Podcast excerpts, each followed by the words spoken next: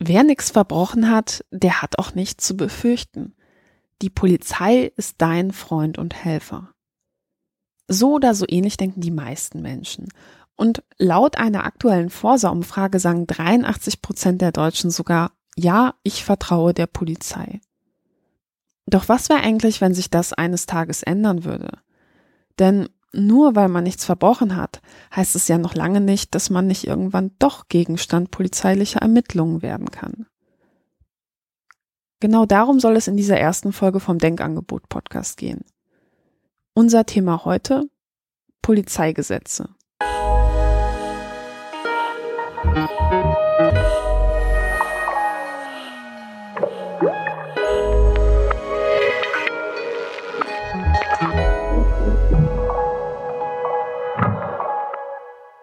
Stell dir vor, es ist eine richtig schöne, laue Sommernacht im August. Ja, es ist noch mindestens 20 bis 30 Grad. Du sitzt draußen und genießt dein Bier. Und es ist auch noch gar nicht so spät. Erst kurz nach Mitternacht und am nächsten Tag hast du frei. Und wir befinden uns in Brandenburg, genauer gesagt in Potsdam. Genauer gesagt in einer der besseren Gegenden von Potsdam. Ja, und während du so sitzt und dir nichts Böses denkst, hörst du plötzlich einen richtig lauten Schrei. Also eine Frau schreit wie am Spieß, als hätte sie richtig krasse Schmerzen.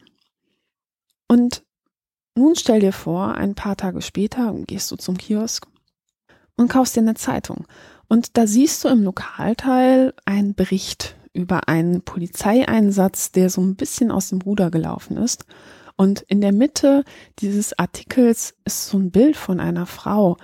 Und drunter steht, das äh, war oder ist die zukünftige Braut. Und diese zukünftige Braut hat am Polterabend Pfefferspray ins Gesicht bekommen. Und zwar von der Polizei. Und ihr Bräutigam hat den Rest des Abends in Polizeigewahrsam verbracht. Ja, und Grund des Einsatzes ähm, war wohl einfach schlichtweg die Lautstärke. Der Nachbar hatte sich beschwert, dass die Party zu laut gewesen wäre. Polizei ist dann einmal gekommen, beim zweiten Mal ist dann der Einsatz vollkommen aus den Ruder gelaufen. Wie gesagt, das Pfefferspray wurde dann gegen die Braut eingesetzt. Und das ist wirklich passiert, und zwar vor einigen Monaten. Und was mich an der Geschichte wirklich umgehauen hat, ist die Tatsache, dass ich Leute kenne, die bei dieser Party anwesend waren. Und die sagen durch die Bank weg, das ist vollkommen aus dem Ruder gelaufen und zwar vor allem deshalb, weil die Polizei eskaliert hat. Und das Interessante daran ist, dass äh, während des Polizeieinsatzes dann viele Gäste ihre Smartphones rausgeholt haben und angefangen haben, diesen Polizeieinsatz zu filmen. Das heißt beispielsweise die Szene, wie die Braut, die zukünftige Braut, Pfefferspray aus nächster Nähe Nähe ins Gesicht gesprüht bekommt. Das kann man dann aus unterschiedlichen Blickwinkeln sich nochmal angucken und das wird dann auch nochmal vor Gericht landen. Denn natürlich hat sich sowohl der Gastgeber als auch diverse andere Gäste gesagt, das lassen wir uns nicht gefallen. Wir gehen vor Gericht.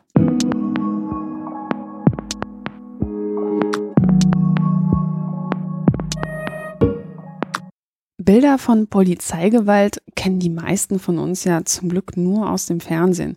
Etwa zuletzt von der Demo gegen den G20-Gipfel im Jahr 2017 dass die Polizei nicht eine Demo, sondern eine ganz normale Party oder gar einen Polterabend mit Pfefferspray auflöst und Leute festnimmt, das ist ja zum Glück eher nicht die Regel. Und gerade deshalb war die Geschichte des Polterabends dann auch eine richtig, richtig große Sache. Auch Spiegel Online hat darüber berichtet. Denn wenn man liest, was dort passiert ist, dann ähm, kollidiert das mit einer grundlegenden Annahme, die viele Menschen von uns haben. Man denkt ja immer, solange ich mich rechtskonform verhalte, habe ich nichts zu befürchten. Der Fall des Polterabends macht mich allerdings nachdenklich. Ich frage mich, was darf eigentlich die Polizei? Und was darf sie nicht? Und vor allem, was darf sie in Zukunft? Denn jeder, der in den letzten Monaten so ein bisschen Fernsehen oder Zeitung gelesen hat, hat hoffentlich mitbekommen, dass in ziemlich vielen Bundesländern gerade neue Polizeigesetze verabschiedet wurden oder noch in der Diskussion sind. Das heißt, da ändert sich eigentlich sehr, sehr viel gerade. Und ich möchte wissen, was bedeutet das eigentlich für uns?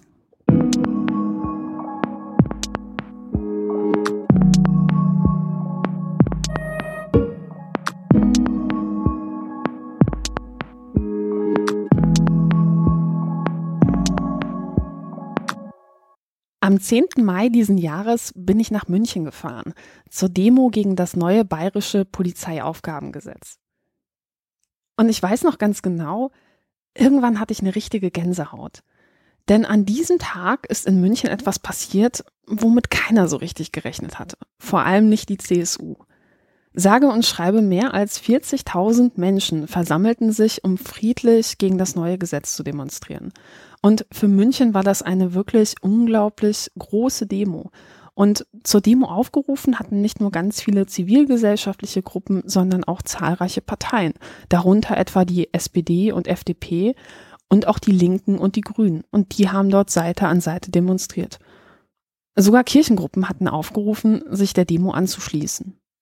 Und es gab immer den Witz, dass es möglicherweise eine der größten Demos seit der Bayerischen Revolution 1918 war. Das stimmt nicht so ganz, weil äh, genau, es gab dann doch einige größere Mobilisierungsereignisse, aber irgendwie, dass dieser Witz sozial funktioniert hat, zeigt schon genau, dass es irgendwie wahrgenommen wurde wie ein Ereignis, was ähm, genau eine ganz besondere Strahlkraft hatte.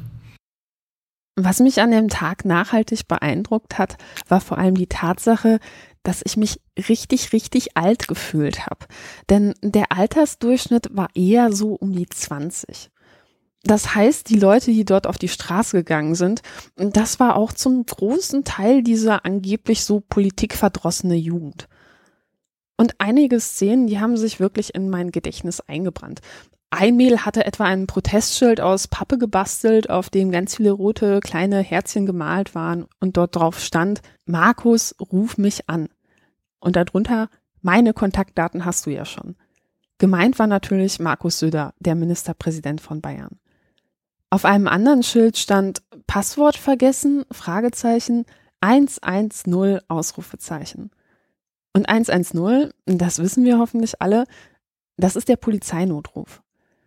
Und gleich zu Beginn der Demo zog ein Plakat an mir vorbei, auf dem stand This episode of Black Mirror sucks und Obergrenze für Polizeibefugnisse. Aber was genau ist eigentlich damit gemeint? Bevor wir gleich richtig tief ins Thema einsteigen, eine Info vorweg. Das Polizeirecht ist in Deutschland Ländersache. Das bedeutet, jedes Bundesland hat ein eigenes Polizeigesetz. Ja, und derzeit werden eben viele dieser Gesetze auf Landesebene überarbeitet. Und ja, die eine oder andere Landesregierung, darunter auch die CSU in Bayern, will bei dieser Gelegenheit ja an sehr großen Stellstrauben drehen und sehr fundamentale Dinge ändern. Ja, und was das ganz konkret für die Bayern bedeutet, das wurde in der Sendung Quer des Bayerischen Rundfunks vom 12. April 2018, wie ich finde, sehr gut auf den Punkt gebracht.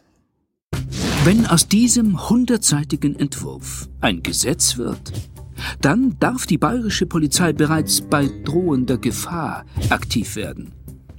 Sie darf dann beispielsweise überwachen, mit wem sie so chatten oder ihre Post öffnen und sie im Extremfall sogar einsperren.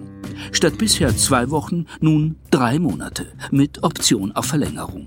Alles präventiv, ohne dass schon was passiert ist. Bisher geht das zur Terrorabwehr, nun auch bei normaler Kriminalität, nur in Bayern. Verfassungsrechtlich höchst problematisch, sagt der bayerische Landesbeauftragte für Datenschutz. Denn je unsicherer die Tatsachenlage, desto mehr Menschen geraten in den Fokus. Das bedeutet eben, dass Ermittlungen immer auch Personen treffen, die sie im Nachhinein nicht äh, schuldig sind oder sich nicht als schuldig erweisen, die unverdächtig sind. Trotzdem werden äh, diese Personen Polizeimaßnahmen treffen. Und je schwerwiegender die Gefahr ist, die die Polizei zu meistern hat, umso gravierender sind die Grundrechtseingriffe für diese Personen. Selbst wenn die sich haben nie was zu Schulden kommen lassen dass sich der bayerische Landesbeauftragte für den Datenschutz so eindeutig im öffentlich-rechtlichen Fernsehen gegen ein Gesetz positioniert, ist zumindest ungewöhnlich. Es ist nicht der Standard. Und das sollte einen doch schon nachdenklich stimmen. Es gibt aber noch weitere Punkte an dem Gesetz, die zu sehr großen Diskussionen geführt haben. Marie Bröckling Autorin beim Blog Netzpolitik.org nannte in einem Vortrag bei der Konferenz Republika Anfang des Jahres beispielsweise ein, wie ich finde, sehr hässliches weiteres Detail, das sich in diesem Gesetzentwurf versteckt hatte. Denn Auch die Möglichkeiten für DNA-Analysen durch die Polizei wurden durch das bayerische neue Polizeiaufgabengesetz deutlich ausgeweitet. Im bayerischen Gesetzentwurf steht nicht nur drin, dass man in Zukunft Spuren vom Tatort auf äußerliche Merkmale, also Hautfarbe, Haarfarbe, Augenfarbe untersuchen möchte, sondern man möchte auch äh, die Tatortspuren auf biogeografische Herkunft analysieren. Das ist der Begriff, der im Gesetzentwurf verwendet wird. Ähm, ich habe dann mit äh, Biologinnen und Biologen gesprochen, die finden diesen Begriff nicht so sinnvoll. Man kann, also man könnte auch genauso gut sagen, was da umschifft wird, ist eigentlich der Begriff Ethnie. Ähm, und das ist nochmal eine ganz andere Geschichte, weil biogeografische Herkunft ist kein äußerliches Merkmal.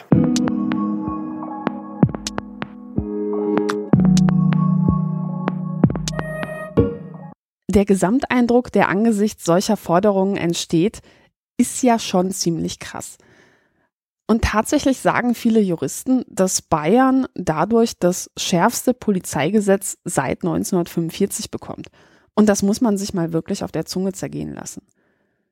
In der Süddeutschen Zeitung schrieb der ehemalige Richter und bekannte Autor Heribert Prantl am 14. Mai 2018 über das Gesetz, es gibt der Polizei Befugnisse, wie sie bisher der Geheimdienst hat. Es gibt ihr Waffen, wie sie das Militär hat. Es gibt ihr Eingriffs- und Zugriffsrechte, wie sie in einem Rechtsstaat nur Staatsanwälte und Richter haben dürfen. Das neue Polizeigesetz macht aus der Polizei eine darf fast alles Behörde.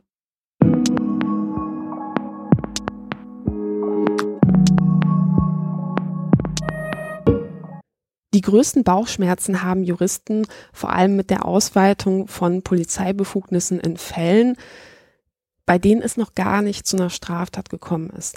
Das heißt, es geht gar nicht so sehr um die klassische Polizeiarbeit, ähm, das heißt, man sucht den Täter, man klärt die Straftat auf, sondern es geht um die Verhinderung von Straftaten noch bevor sie stattgefunden haben. Und laut dem Gesetzestext bedarf es in einigen Fällen zukünftig nur noch den Verweis auf eine sogenannte drohende Gefahr, um sehr, sehr tiefgreifende polizeiliche Maßnahmen durchführen zu können. Ja, und was ist mit Maßnahmen gemeint? Mit Maßnahmen ist gemeint unter anderem ähm, Kontaktverbot, dass man sagen kann, ähm, du darfst nicht mehr mit diesen Personen kommunizieren. Oder aber es geht um Präventivhaft. Das heißt, jemand wird inhaftiert, obwohl er noch gar nichts gemacht hat, einfach nur mit der Begründung, er könnte zukünftig etwas machen. Oder aber es geht auch um die Überwachung des Smartphones oder Rechners. Ja, und was ist eine drohende Gefahr? Eine drohende Gefahr können Behörden dann feststellen, wenn aus dem individuellen Verhalten einer Person eine sogenannte konkrete Wahrscheinlichkeit abgeleitet werden kann, dass er oder sie etwas im Schilde führt. Das heißt, man schaut sich an, wie hat diese Person sich in der Vergangenheit verhalten, wie verhält diese Person sich jetzt und ja, ermittelt anhand dessen eine Wahrscheinlichkeit, dass dieser jemand zukünftig eine Straftat begehen wird. Und das kann aber auch bedeuten, dass diese Dinge, die da herangezogen werden, überhaupt nicht strafbare Handlungen sind. Und das muss auch nicht bedeuten, dass dieser jemand ähm, zukünftig tatsächlich eine Straftat begehen wird. Und was das im Worst-Case-Szenario bedeuten kann, das hat Marie Bröckling bei einem Vortrag beim Netzpolitischen Abend in Berlin, einer Veranstaltung des Vereins Digitale Gesellschaft, ganz treffend anhand eines Beispiels beschrieben. Und ein Beispiel, was ich, ähm, was ich in dem Zusammenhang gerne nenne, ist, und das ist auch dieses Bild dazu, ähm, ist, jemand geht in den Supermarkt oder in den Baumarkt und kauft sich Dünger. Und vielleicht kauft diese Person sehr viel Dünger, weil sie einen sehr großen Garten hat. Und das würde dann in Zukunft, zum Beispiel im bayerischen Polizeiaufgabengesetz, was schon in Kraft ist, reichen, um daraus einen Verdachtsmoment zu konstruieren. Also um zu sagen, diese Person hat Dünger gekauft, vielleicht möchte sie daraus ja eine, äh, damit eine Bombe bauen, einen Anschlag begehen. Ähm, und das Problem, was man an dem Beispiel gut illustrieren kann, finde ich, ist, dass dadurch rechtskonformes Verhalten, die Person hat ja noch gar nichts gemacht, hat Dünger gekauft, das ist äh, völlig in Ordnung, das darf man, ähm, daraus ein Verdachtsmoment konstruiert werden kann und dann, und da, da wird es dann wirklich schwierig, in der Folge vor allen Dingen freiheitsentziehende Maßnahmen getroffen werden kann. Das heißt, diese Person darf nicht nur überwacht werden, um möglicherweise diesen Verdachtsmoment, den man gegen die Person hegt, zu erhärten oder zu widerlegen, sondern die Person dürfte tatsächlich jetzt schon mit krassen Maßnahmen belegt werden.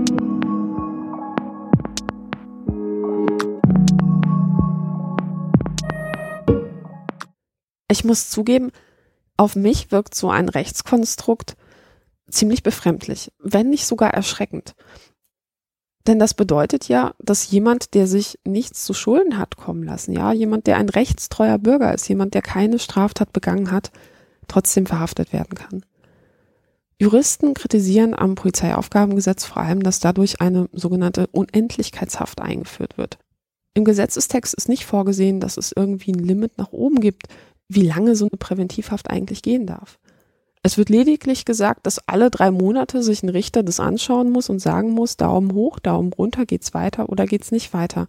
Aber theoretisch, wenn man einen Richter hat, der das eben immer weiter absegnet, kann jemand bis, ja, in die Unendlichkeit in Haft sein.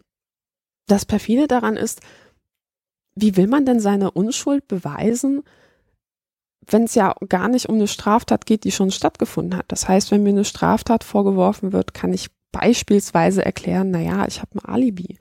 Aber wenn es um etwas in die Zukunft geht, wenn es darum geht, ähm, dass mir jemand unterstellt, ich hätte eine böse Absicht, dann habe ich quasi keine Möglichkeit, das Gegenteil zu beweisen. Wie will ich dann in Zukunft eigentlich abwägen können, welche Handlungen mich ins Fadenkreuz von Polizeiermittlungen bringen können. Ne, normalerweise habe ich ja einen Gesetzestext, da kann ich nachlesen, was ist erlaubt, was ist verboten. Ich kann sogar nachlesen, nachschlagen, mit was für Strafen ich bei welchen Taten zu rechnen habe. Naja, aber wenn es darum geht, dass vollkommen legale Handlungen dann plötzlich äh, Dinge auslösen können, die sonst nur bei ja, schlimmen Verbrechen dann folgen, dann habe ich ja überhaupt gar keine Rechtssicherheit mehr als Bürger. Ich kann gar nicht mehr sagen, ab wann bin ich eigentlich verdächtig.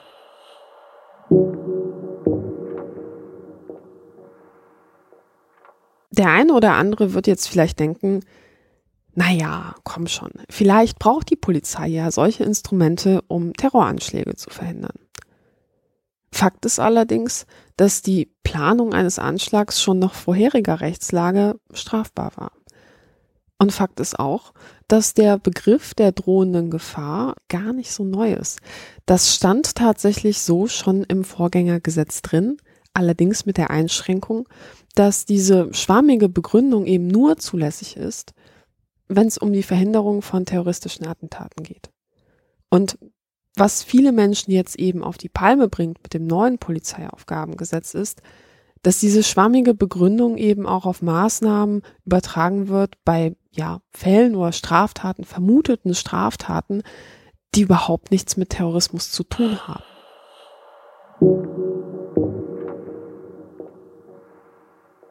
Und wenn man so etwas hört, fragt man sich ja schon, warum macht man so etwas? Warum macht die CSU in Bayern so ein Gesetz? Bei Quer, einer Sendung des Bayerischen Rundfunks, wurde Heribert Prantl, den ich vorhin ja schon zitiert hatte, genau das gefragt. Und er hat daraufhin etwas ganz Interessantes entgegnet. Weil die CSU überall Gefahren wittert und weil man Sicherheit Sicherheit schaffen will, weil man Sicherheit demonstrieren will, weil man das Gefühl hat, mit der Demonstration von Sicherheit, mit der Produktion von Sicherheit kann man der AfD das Wasser abgraben. Aber wir sind doch schon so sicher. Also Bayern, das glaube ich, historisch leben wir sowieso in den sichersten Zeiten jemals, ever. Und gerade in Bayern, unser Leben ist doch kaum bedroht. Aber es gibt Ängste. Es ja. gibt Ängste, es gibt die Terrorängste. Wir lesen jeden Tag nicht von Terroranschlägen in Bayern, aber man liest von Terroranschlägen. Und alles, was produziert wird, dient der Verhinderung von Terrorangst. Mhm. Und hier packt man jetzt alles aus, was man auspacken kann. Man muss ja sehen, im Polizeirecht gibt es mittlerweile schon weit mehr Möglichkeiten als im Strafrecht. Wenn eine Straftat passiert ist, dann gibt es ganz viele Regeln, die eingehalten werden müssen, wenn ich diese Straftat verfolge. Also Unschuldsvermutung und so weiter. Unschuldsvermutung und der Anwalt muss eingeschaltet werden, der Richter muss eingeschaltet werden. Es gibt eine Vielzahl von Regeln. Und zwar ganz genauen Regeln, die stehen in der Strafprozessordnung.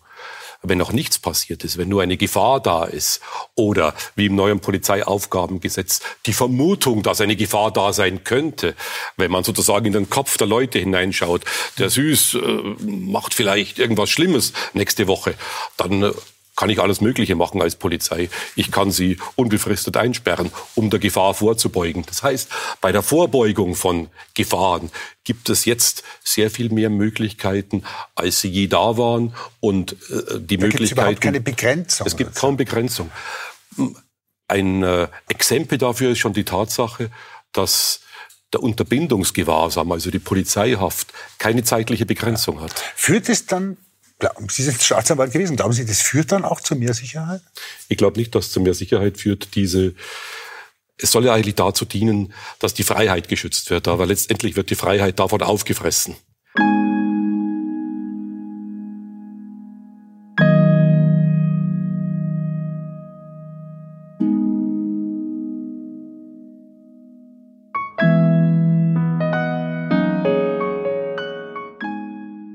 Viele der Menschen, die in Bayern gegen das Polizeiaufgabengesetz auf die Straße gegangen sind, die haben nicht wirklich geglaubt, dass das Ganze noch zu stoppen wäre. Womit aber schon viele Menschen gerechnet haben, CSU-Mitglieder im Übrigen eingeschlossen ist, dass die Landesregierung zumindest an der einen oder anderen Stelle Kompromisse macht und nachbessert.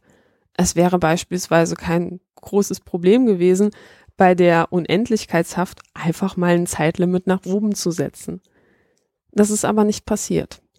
Die CSU hat sich entschieden, dieses Gesetz einfach so durchzudrücken. Währenddessen wurde allerdings auch vom Innenministerium aus eine, ja, wahre Kampagne gestartet, um den Protest zu diskreditieren. Und als Krönung stellte sich Ministerpräsident Markus Söder schließlich vor die Presse und erklärte, das Ganze wäre einfach nur ein Missverständnis.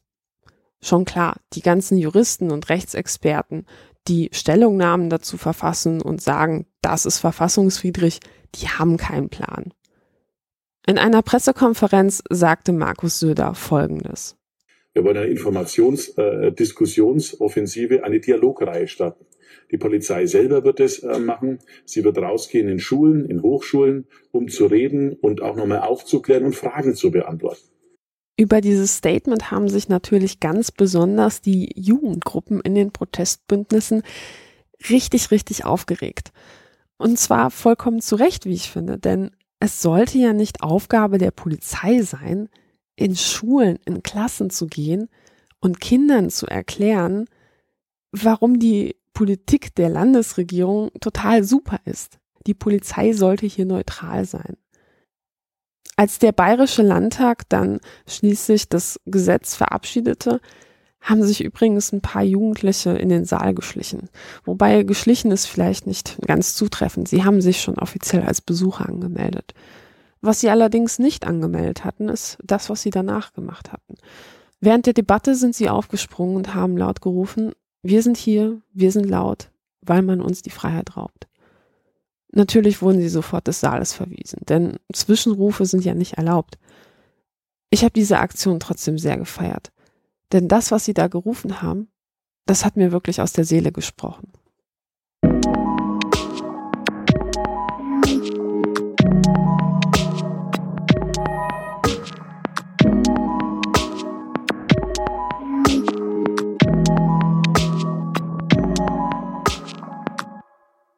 Bayern ist nicht das einzige Bundesland, in dem derzeit über neue Polizeigesetze gestritten wird. Ein paar Wochen nach der Verabschiedung des bayerischen Polizeiaufgabengesetzes fahre ich nach Hannover. Denn das Bündnis gegen das neue Polizeigesetz Niedersachsen hat mich eingeladen, auf ihrer Pressekonferenz ein paar Takte zum Thema Bürgerrechte und Überwachung zu sagen. Natürlich komme ich sehr gerne, denn ich habe viele Jahre in Niedersachsen gelebt und war dort damals auch in der Landespolitik aktiv. Links neben mir auf dem Podium sitzt der Rechtsanwalt Dr. Andreas Hüttel. Er sagt, Insbesondere ist zu kritisieren, dass der sonst notwendige Richtervorbehalt vielfach keine Anwendung mehr fallen soll, dass Freiheitsentziehungsmöglichkeiten durch Ingewahrsamnahmen unglaublich äh, lange ausgedehnt werden und dass die Begriffsbestimmungen äh, teilweise nicht den verfassungsmäßigen Grundsatz der Bestimmtheit genügen was schon anfängt bei der neu einzurichtenden oder geplanten sogenannten dringenden Gefahr. Wir haben das in Bayern beim Polizeiaufgabengesetz, die drohende Gefahr, hier ist es die dringende Gefahr.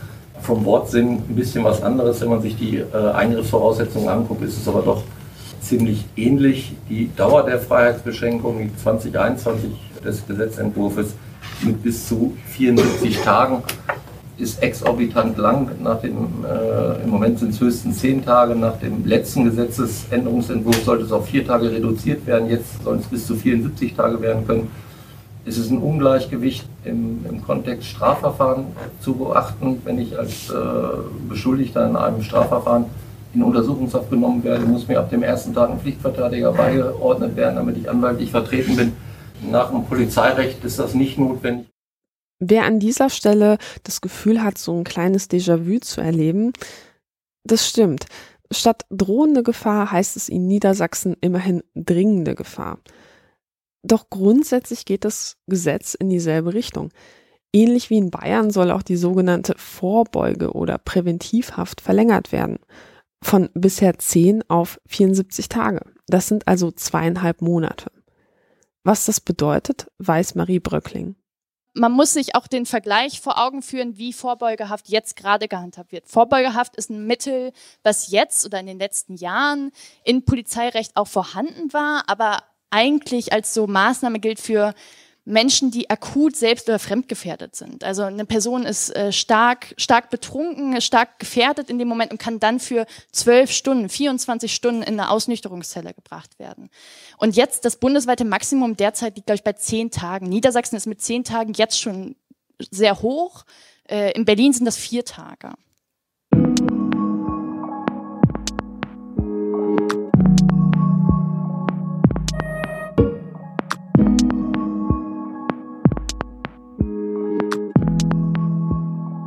Übrigens, die CDU hatte in Niedersachsen ursprünglich tatsächlich 18 Monate als Höchstgrenze für die Präventivhaft gefordert. Die 74 Tage, die dann also im Gesetzentwurf gelandet sind, waren also schon so etwas wie ein Kompromiss. Die Humanistische Union kritisierte in einer Stellungnahme, dass die Regelung mit europäischen Grundrechten kollidiert. Denn die Kriterien, nach denen Präventivhaft angeordnet werden darf, sind aus Sicht der Bürgerrechtler viel zu vage. Den Kritikern des Polizeigesetzes in Niedersachsen geht es allerdings nicht nur um die Präventivhaft. Es geht auch um die Voraussetzungen, die notwendig sind, um so etwas wie Kontaktverbote zu verhängen, um Meldeauflagen zu verhängen oder Aufenthaltsverbote. Was bedeutet so ein Aufenthaltsverbot? Das heißt, die Polizei kann einschränken, wann ich mich wo aufhalten darf. Und sie darf mir sogar vorschreiben, dass ich mich regelmäßig bei der Polizei melden muss.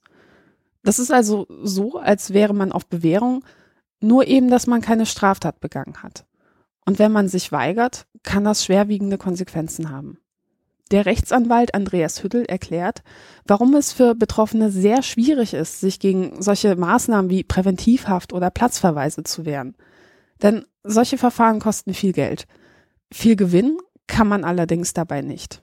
Ich muss klagen gegen die Verfügung selbst. Ich muss ein weiteres Verfahren äh, im einstweiligen Rechtsschutz machen, um versuchen, das zu stoppen. Das Ganze ist bei den Verwaltungsgerichten wirklich ernsthaft teuer. Die Verwaltungsgerichte sind geneigt, den Polizeibehörden als Fach, sogenannten Fachbehörden immer einen Vertrauensvorschuss einzureichen. Es sind rein schriftliche Verfahren, es gibt keine Beweisaufnahme. Also die Legende, die die Polizeibehörden bei den Verbotsverfügungen strickt, wird eins zu eins übernommen. Ich vergleiche das immer ein bisschen mit, mit der Problematik, wenn ich als in Anführungszeichen einfacher Bürger eine Strafanzeige gegen Polizeibeamte wegen Körperverletzung im Amt einreiche. Was wird aus solchen Verfahren von 4000 entsprechenden Anzeigen sind im Promillebereich die Verurteilungen, ist es zu Verurteilungen bekommen. Im ganz weit überwiegenden Teil werden solche Verfahren eingestellt. Entsprechend ist die Verwaltungsgerichtsbarkeit bei polizeilichen Verfügungen zur Gefahrenabwehr genauso ja, im Schulterschluss mit den Polizeibehörden. Also die Verfahren sind teuer, die dauern lange und das muss man eben auch sagen, der Eingriff ist in dem Moment schon vorbei. Wenn mir verboten wird, zu einer Demo zu gehen, wenn mir verboten wird, einen Streik durchzuführen vor den Werkstoren von VW, und ich dann zwei Jahre hinterher vom Verwaltungsgericht bescheinigt bekomme, naja, das war nicht so ganz richtig, was die Polizei da gemacht hat, dann kann ich mir diesen Beschluss übers Bett hängen, aber es nützt mir in der Wahrnehmung meiner Grundrechte nicht.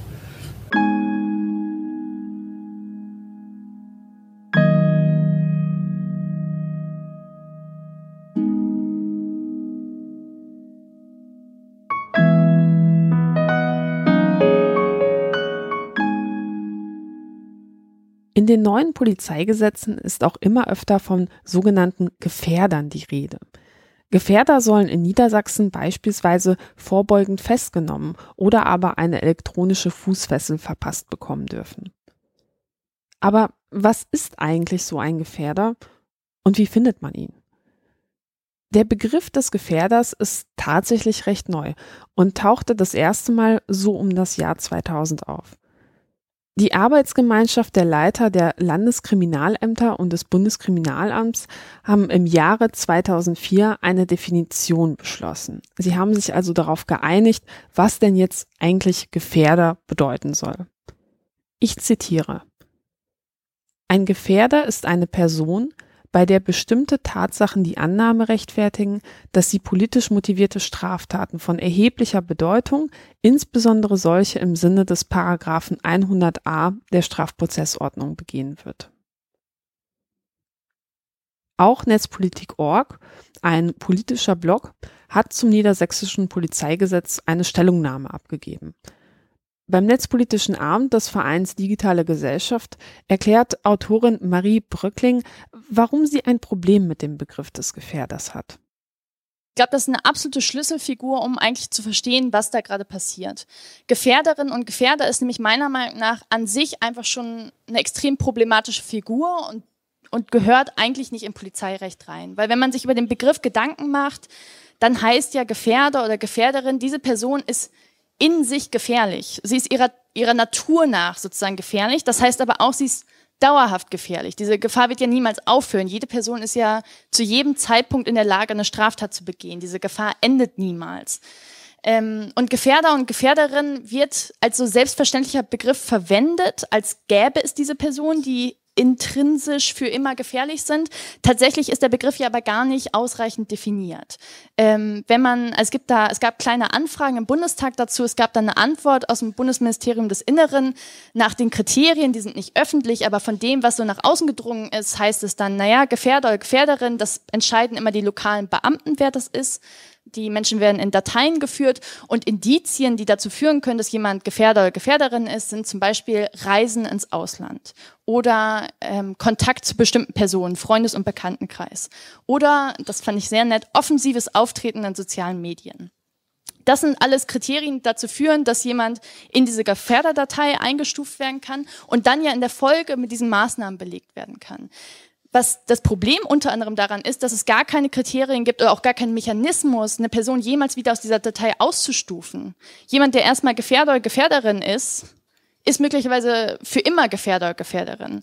Und dann ist es meiner Meinung nach in der, in der in der Umkehrung ja eigentlich nur logisch, wie man es in Bayern gemacht hat, die Person für immer einzusperren. Weil wenn ich erstmal annehme, dass die Person gefährlich ist und für immer gefährlich sein wird, dann macht es wirklich nur Sinn, die Person auch für immer in Vorbeugerhaft zu nehmen. Aber das kann ja nicht der Standard im Polizeirecht sein. Das dürfte, darf eigentlich in einem Rechtsstaat nicht sein, dass ich davon ausgehe, dass eine Person für immer gefährlich ist.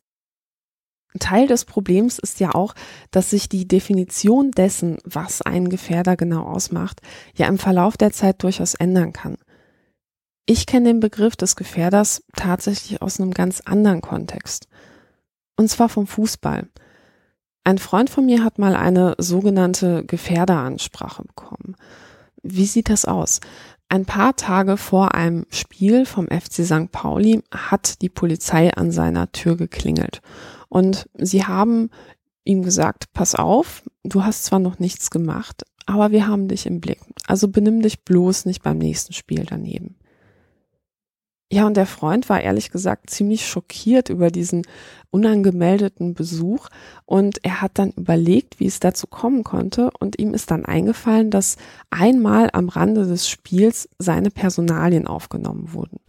Er hat zwar nichts gemacht, er war aber einfach zur falschen Zeit am falschen Ort.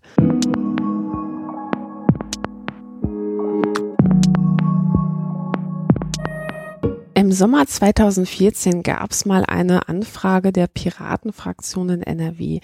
Die wollten wissen, wie viele Menschen eigentlich in der sogenannten Gewalttäter-Sportdatei bundesweit gespeichert sind. Denn das ist die Datei, die dafür sorgen kann, dass man eine sogenannte Gefährderansprache bekommt. Ja, und laut Antwort waren 2014 rund 13.463 Menschen in dieser Datei gespeichert. Davon allein 5.513 aus NRW. Ja, und ich glaube ja gerne, dass es gewaltbereite Fußballfans gibt. Aber 13.463 Menschen erscheint mir dann doch ein bisschen viel. Es fällt mir nicht schwer zu glauben, dass es da durchaus Einträge gibt, wie eben mein Kumpel, die gar nicht genau wissen, wie sie da reingeraten sind, die aber trotzdem sehr lange mit den Konsequenzen eines solchen Eintrags zu kämpfen haben. Und stellt euch mal vor, was eure Nachbarn von euch denken würden, wenn plötzlich die Polizei vor eurer Haustür steht. Die glauben euch doch nie im Leben, dass ihr nichts gemacht habt.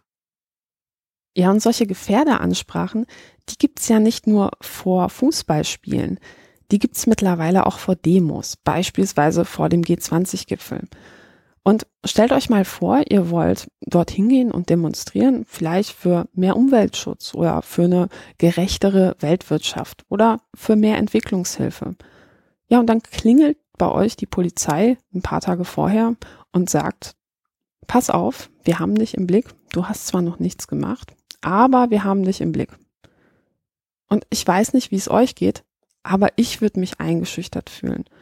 Und der ein oder andere würde vielleicht aus diesem Grund allein nicht zur Demo gehen.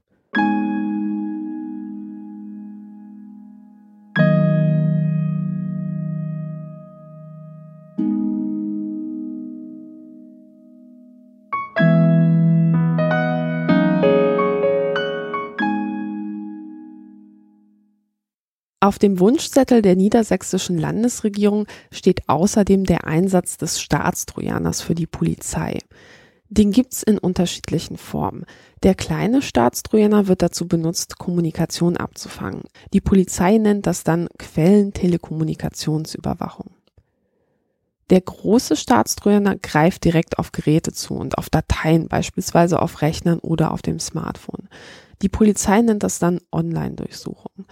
Und durch das neue niedersächsische Polizeigesetz ist geplant, dass die Polizei alle beide Formen des Staatstrojaners bekommt und auch einsetzen darf. Ja, und was so ein Staatstrojaner genau ist und wie er funktioniert, das wurde ganz gut in einem Tagesschaubeitrag vom Juni 2017 erklärt, denn das Bundeskriminalamt setzt so eine Schadsoftware tatsächlich bereits heute auf Bundesebene ein. Programme und Apps auf Computern und Smartphones sind gegen Angriffe von außen geschützt, wie ein Haus, bei dem die Türen und Fenster geschlossen sind. Doch immer wieder werden Sicherheitslücken der Programme entdeckt. Sie sind wie offene Türen, durch die Einbrecher Zugriff auf das Smartphone oder den Computer bekommen können. Erst kürzlich hat so eine Sicherheitslücke in Europa großen Schaden angerichtet. So konnte der WannaCry-Virus Krankenhäuser in Großbritannien lahmlegen und bei der Deutschen Bahn blieb ein Großteil der Anzeigetafeln leer. Das Bundesamt für Informationssicherheit kurz BSI warnt regelmäßig vor solchen Sicherheitslücken. Denn, so ihr Präsident, das wirtschaftliche Schadenspotenzial kann für die Betroffenen ein existenzielles Ausmaß erreichen.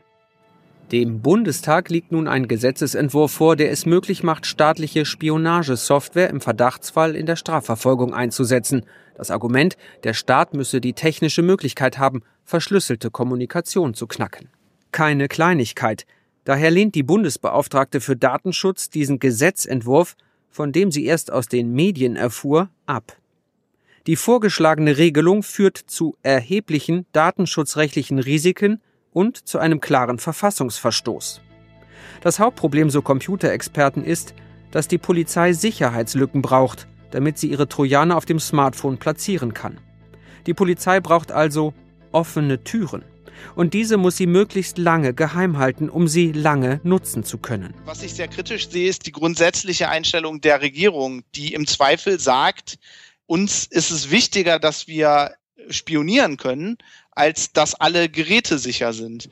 Linus Neumann vom Chaos Computer Club sieht die innere Sicherheit in Gefahr, weniger wegen der Terrorgefahr als vielmehr wegen der Ausweitung der Nutzung von Schadsoftware. Das Risiko für unbescholtene Bürger ist nicht, dass der Staat sie hackt. Das Risiko für unbescholtene Bürger ist, dass die Sicherheitslücken, die der Staat ihnen übrig gelassen hat, von anderen genutzt werden für kriminelle Machenschaften, wie wir es bei WannaCry bereits gesehen haben.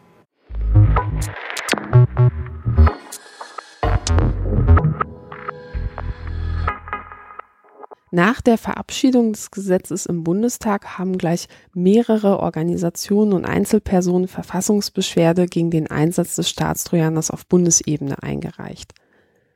Das Problem ist nur, weder die Landesregierung in Niedersachsen noch Landesregierungen in anderen Bundesländern wollen das Ergebnis dieser Verfassungsbeschwerden abwarten. Sie fangen stattdessen jetzt schon an, den Einsatz des Staatstrojaners in den einzelnen Ländergesetzen der Polizei zu verankern. Und das kann man durchaus kritisch sehen. Denn wenn man sich einmal die Begründung der Kläger anschaut, werden da ziemlich viele sehr berechtigte, sehr wichtige Fragen aufgeworfen. Einer der Kläger gegen die neueste Ausweitung des Staatstrojaner-Einsatzes ist die Gesellschaft für Freiheitsrechte. Ulf Burmeier und Bijan Mohini von der GFF, also Gesellschaft für Freiheitsrechte, haben kürzlich bei einem Vortrag erklärt, warum sie sich dazu entschlossen haben, gegen diese neueste Ausweitung des Staatstrojaner-Einsatzes zu klagen gesagt, das Bundeskriminalamt darf seit 2009 Staatstrojaner einsetzen, um terroristische Straftaten zu verhindern, hat das aber bislang nur in einer einstelligen Zahl von Fällen getan. Also das sind jetzt Zahlen aus dem Jahr 2015, als die mündliche Verhandlung war zum BKA-Gesetz in Karlsruhe. Vielleicht sind es inzwischen zwölf oder 15 Fälle, aber das BKA hat das extrem sparsam getan.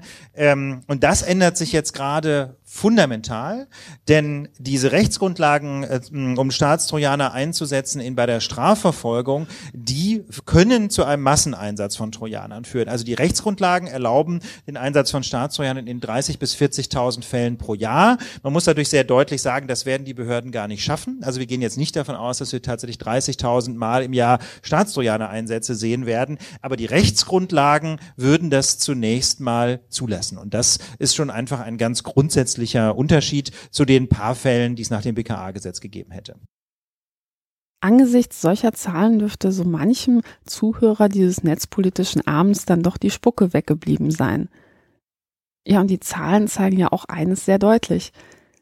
Eine ursprünglich für den absoluten Ausnahmefall eingeführte Maßnahme, nämlich für die Terrorabwehr, wird jetzt plötzlich auf viele, viele weitere Felder der Kriminalität ausgerollt. Der eine oder andere wird jetzt vielleicht denken, na ja, das sind ja bestimmt alles Fälle, bei denen die Polizei auch eine Wohnungsdurchsuchung machen darf. Warum dann nicht also auch eine Online-Durchsuchung erlauben? Aber denkt mal einen Moment nach. Wenn die Polizei eure Wohnung durchsucht, was findet sie da? Vielleicht ein paar Urlaubsfotos, ein paar Notizen auf dem Schreibtisch und auf dem Küchentisch liegt vielleicht noch die aufgeschlagene Zeitung. Wenn allerdings die Polizei euren Rechner oder euer Smartphone durchsucht, findet sie viel mehr. In der Browser-Chronik kann man beispielsweise sehen, welche Seiten ihr zuletzt besucht habt, vielleicht sogar welche Seiten ihr in den letzten zwei Jahren besucht habt.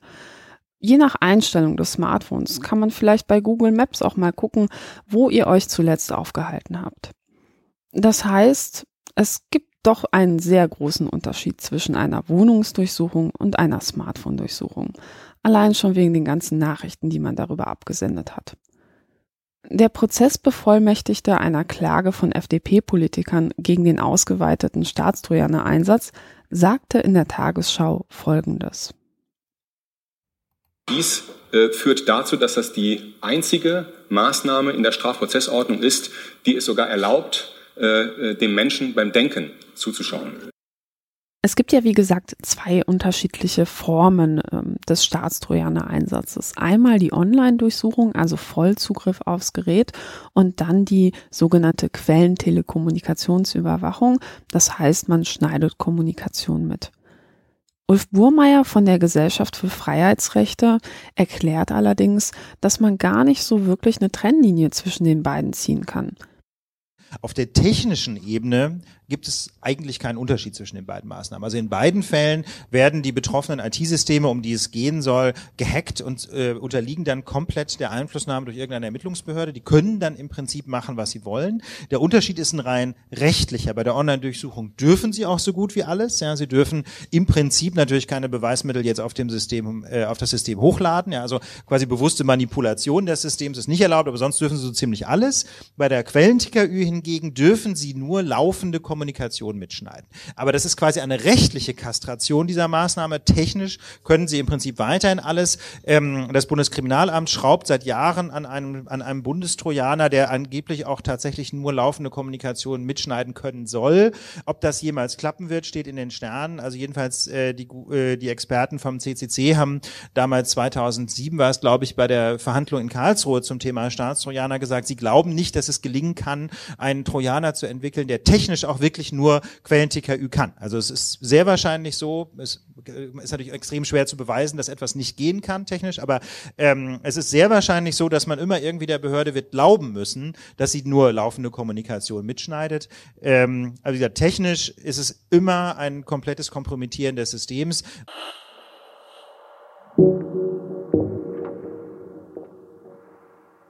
Die Kläger gegen den Staatstrojaner-Einsatz warnen davor, dass der Staatstrojaner in sich ein Sicherheitsrisiko darstellt und dass dieses Werkzeug unsere Gesellschaft gar nicht sicherer machen wird, sondern vielmehr neue Unsicherheiten schafft. Und um dieses Argument nachvollziehen zu können, müssen wir nochmal an den Anfang zurückgehen. Zum Tagesschaubeitrag, in dem erklärt wurde, wie so ein Staatstrojaner eigentlich funktioniert. Für einen Staatstrojaner brauchen Behörden ja erst einmal das Wissen über Sicherheitslücken in unseren Systemen, beispielsweise beim iPhone oder etwa bei so einem Windows-Betriebssystem. Da so eine Spionagesoftware wie der Staatstrojaner nur so lange funktioniert, solange die Sicherheitslücke nicht behoben wurde, haben Behörden plötzlich ein Interesse daran, diese Sicherheitslücken nicht bei den Herstellern zu melden, sondern sie heimzuhalten. Das bedeutet also, dass Behörden plötzlich ein Interesse daran haben, dass unsere Geräte unsicher sind. Und das Ganze wird auch noch mit Steuergeld finanziert. Und das ist natürlich grob fahrlässig. Denn wer sagt denn, dass nicht auch andere Akteure das Wissen über diese Sicherheitslücke haben? Tatsächlich ist die Wahrscheinlichkeit ja gar nicht so gering, dass so jemand, der eine Sicherheitslücke auf dem Schwarz- oder Graumarkt verkauft, sie nicht mehrfach verkauft. Denn wer soll das denn schon rausfinden? Das bedeutet, so eine Sicherheitslücke, die von unseren Behörden genutzt wird, mit unseren Steuergeldern finanziert wurde, die wird vielleicht gleichzeitig von Kriminellen benutzt, um unsere Geräte auszuspionieren. Die wird vielleicht auch von ausländischen Geheimdiensten benutzt, um Journalisten oder Aktivisten zu überwachen. Und besonders interessant sind Sicherheitslücken natürlich auch für Wirtschaftsspionage. Das bedeutet, diese vermeintliche Sicherheitsmaßnahme entpuppt sich bei näherem Hinsehen als handfestes Sicherheitsrisiko. Bijan Muini von der Gesellschaft für Freiheitsrechte hat nochmal einen sehr guten Vergleich gebracht bei seinem Vortrag, was das eigentlich für uns alle bedeutet. Analogie vielleicht, wenn man, wenn der Staat jetzt irgendwie mitbekäme, dass äh, Wohnungstüren, äh, dass, dass Wohnungsschlösser äh, irgendwie eine Sicherheitslücke haben, eine Schwachstelle haben, die theoretisch jeder ausnutzen kann und sie nur deshalb geheim hält, weil er manchmal leichter in die Wohnung reinkommt selbst. Das würde auch niemand tolerieren und äh, genauso wenig darf es äh, der Staat zulassen, dass er unbekannte Sicherheitslücken im IT-Bereich äh, nicht weiterleitet. Ein Freund von mir ist Diabetiker und er vertraut Tag für Tag sein Leben seinem Smartphone an. An seinem Oberarm klebt ein intelligentes Pflaster und in diesem intelligenten Pflaster ist ein kontaktlos auslesbarer Chip. Wenn er sein Smartphone über diesen Chip hält, dann macht es leise Piep und kurz darauf kann er seine Blutzuckerwerte auf seinem Display ablesen. Ja, und für Menschen wie ihn oder auch Menschen mit einem Herzschrittmacher können Sicherheitslücken in Systemen lebensgefährlich sein. Und wir dürfen ja auch nicht vergessen, ein modernes Krankenhaus funktioniert heutzutage nicht mehr ohne Rechner. Und natürlich werden dort auch ähnliche Betriebssysteme eingesetzt, wie wir sie zu Hause einsetzen. Unsere komplette Gesellschaft würde ohne IT nicht mehr funktionieren. Deshalb ist es wichtig, sich heute zu fragen, wollen wir wirklich, dass der Staat im Namen der Strafverfolgung unser aller Sicherheit riskiert?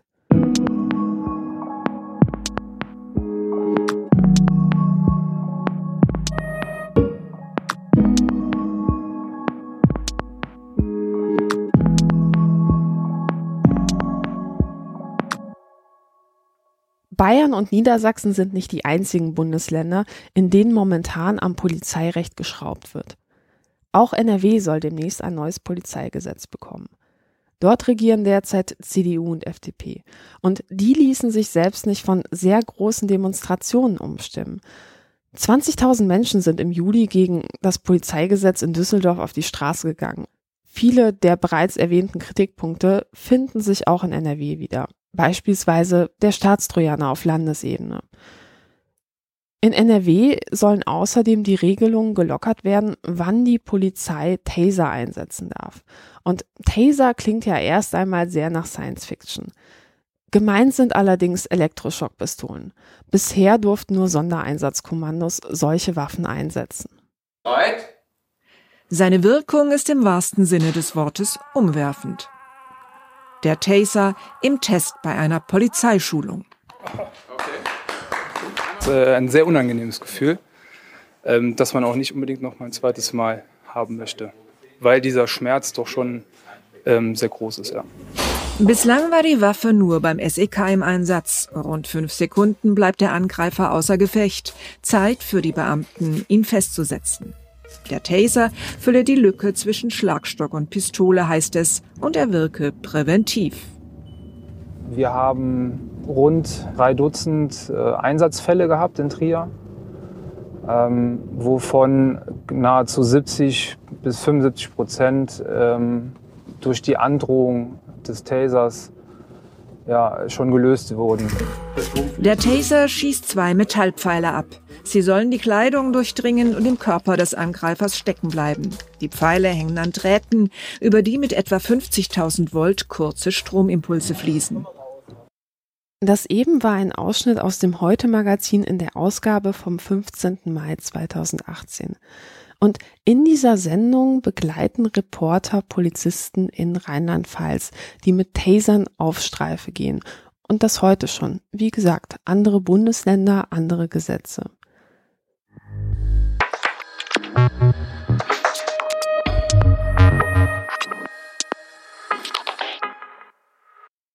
Taser gelten als sogenannte nicht tödliche Waffe. Aber so ganz stimmt das nicht. Denn wenn der Betroffene ein Herz-Kreislauf-Problem hat oder eine Herzerkrankung hat oder aber wenn der Betroffene unter starkem Einfluss von Drogen oder Alkohol steht, dann kann der Einsatz von so einer Elektroschockpistole schon mal lebensgefährlich sein. Und Amnesty International hat sich genau das mal genauer angeschaut. Und zwar in einem Land, in dem schon seit Jahren Taser sehr großflächig eingesetzt werden. Und zwar in den USA. Amnesty International kommt zu dem Ergebnis, dass zwischen 2001 und 2017 insgesamt 802 Todesfälle in den USA auf den Einsatz von Tasern zurückzuführen sind. Interessant ist auch, dass laut Amnesty die meisten Opfer unbewaffnet waren und zum Zeitpunkt des Taser-Einsatzes schien keine ernste oder gar tödliche Bedrohung von ihnen auszugehen. Wenn Polizisten glauben, das sei eine nicht tödliche Waffe, wird sie auch schon mal eher gezückt. Nun könnte man natürlich sagen, naja, die USA sind vielleicht nicht der beste Vergleich. Aber Amnesty hat noch eine weitere Studie durchgeführt.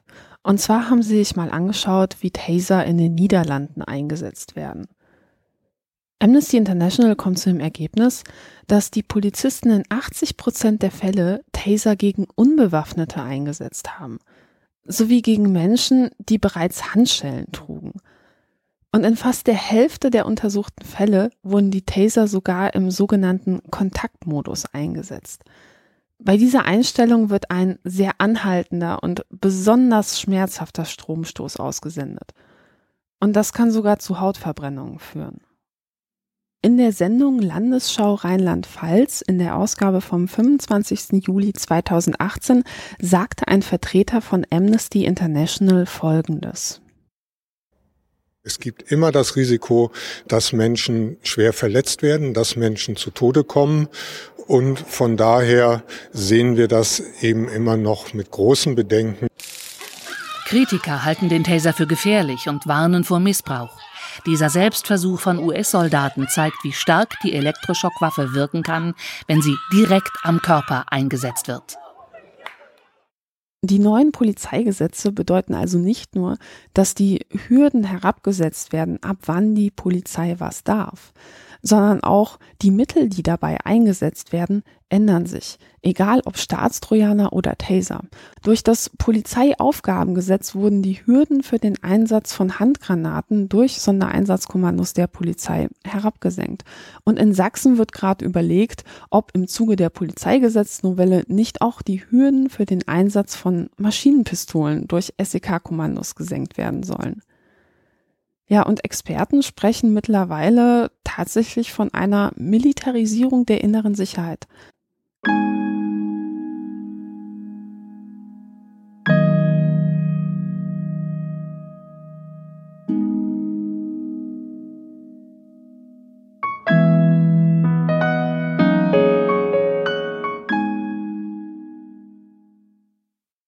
Stutzig gemacht hat mich vor allem eins – die Landesregierungen haben kaum Belege dafür geliefert, warum die neuen Maßnahmen die Sicherheit erhöhen sollen. Und ein Paradebeispiel dafür ist die elektronische Fußfessel. Die niedersächsische Landesregierung hat etwa vorgeschlagen, dass zukünftig sogenannten Gefährdern elektronische Fußfesseln angelegt werden dürfen. Ja, mit so einer elektronischen Fußfessel kann man überwachen, wo sich eine Person aufhält. Man kann auch den Radius, in dem sich eine Person aufhalten darf, eingrenzen, so dass automatisch ein Alarm anschlägt, wenn diese Person den Radius verlässt. Mir stellt sich jedoch die Frage, wie soll das bitte sehr einen Terroranschlag verhindern? Denn jemand, der einen Terroranschlag plant, kann doch genauso gut im Supermarkt nebenan etwas machen oder aber zu einem nächstgelegenen Bahnhof gehen und dort einen Anschlag durchführen. In Frankreich gab es 2016 tatsächlich mal einen Fall, bei dem ein Täter trotz Fußfessel einen Anschlag in einer Kirche verübt hat. Und in Deutschland konnte noch vor nicht allzu langer Zeit eine Person, die eine elektronische Fußfessel trug, unbehelligt in ein Flugzeug steigen und das Land verlassen. Und da fragt man sich ja schon, wie soll das einen bitte sehr sicherer machen? In Niedersachsen ist sich die Landesregierung sogar nicht zu schade, den Fall Anis Amri und den Anschlag vom Berliner Breitscheidplatz zu bemühen, um ja die Notwendigkeit der neuen Polizeigesetze zu skizzieren. Und ich finde das richtig schlimm. Mich nimmt das richtig mit, denn ich wohne nicht weit weg vom Breitscheidplatz. Und mich macht es wütend, wenn Politiker versuchen, das, was dort geschehen ist, für ihre Zwecke zu instrumentalisieren. Und zwar in einer Art und Weise, die überhaupt nichts mit dem Fall zu tun hat. Denn heute ist ja längst klar, dass im Fall Amri nicht etwa ein Mangel an Daten oder Fußfessel oder sonstigen dazu geführt hat, dass diese Katastrophe passiert ist, es war vielmehr Behördenversagen. Und das haben Untersuchungsausschüsse in den Landtagen von Berlin und NRW sowie der große Untersuchungsausschuss des Bundestags bestätigt. Frontal 21 hat in einer Sendung einmal die diversen Ermittlungspannen aufgezählt. Jetzt stellt ein vertraulicher Bericht der Berliner Polizei fest, es gab 254 Ermittlungsfehler in den Monaten vor dem Anschlag. Die Polizei hörte hunderte von Chats und Telefonaten Amris zum Drogenhandel ab, wertete aber 26 Prozent der auch auf Arabisch geführten Gespräche nicht aus. Die Berliner Ermittler hatten durch Überwachungsmaßnahmen dennoch herausgefunden, dass Anis Amri im Sommer 2016 in Berlin in großem Stil Drogen verkaufte. Zwei Staatsschutzbeamte stuften Amri in einem Bericht jedoch nur als Kleinstdealer ein. Die Taskforce stellt fest, in dem damaligen Polizeibericht seien durch Auslassungen Informationen unangemessen gerafft und falsch dargestellt worden, bis er der Sachlage deutlich widersprach. Doch die Staatsanwaltschaft stellte die Ermittlungen zur Aktenmanipulation durch die Polizisten ein. Den Ermittlungsbehörden war nicht nur bekannt, dass Amri sich über den Bau von Rohrbomben informiert hat und mit dem IS sympathisierte. Er hatte sich sogar offen als Selbstmordattentäter angeboten, und zwar schon im Februar 2016. Das stand sogar in seiner Akte. Beim gemeinsamen Terrorabwehrzentrum stand der Name Anis Amri ganze siebenmal auf der Tagesordnung, bevor es zum Anschlag kam. Seine Beobachtung wurde trotzdem ausgesetzt. Und das zeigt ja, es fehlte nicht an Informationen, an Daten, an Befugnissen. Es wurden einfach die falschen Entscheidungen getroffen. Und zwar sowohl in NRW als auch in Berlin als auch im Bund. Am 30. August sendete die Tagesschau einen Beitrag über einen ganz neuen Skandal, der zeigt, dass auch andere Behörden Fehler gemacht haben. Verfassungsschutzpräsident Maaßen gerät im Fall des Berliner Weihnachtsmarktattentäters Amri unter Druck. Maaßen hatte bestritten, dass der Verfassungsschutz einen V-Mann in Amris Umfeld platziert habe. Die Überwachung sei allein Sache der Polizei gewesen. Jetzt deuten aber Recherchen des ARD-Magazins Kontraste und der Berliner Morgenpost darauf hin, dass Maaßens Behörde den Einsatz eines V-Manns offenbar gezielt verschleiern wollte. Der Terrorist Anis Amri zeitweise Vorbeter in der Berliner Fusilet-Moschee, der damaligen IS-Hochburg in der Hauptstadt. Dass der Verfassungsschutz hier in Amris Umfeld eine Quelle hatte, bestritt Behördenchef Maaßen stets. Er verwies auf die Polizei. Er ist mit, mit polizeilichen Mitteln abgedeckt worden, das heißt Telekommunikationsüberwachung, Observation und so weiter. Die Bundesregierung antwortete dem Parlament auf eine Anfrage von Bündnis 90 Die Grünen. Zitat im Umfeld des Amri wurden keine V-Leute des BFV eingesetzt.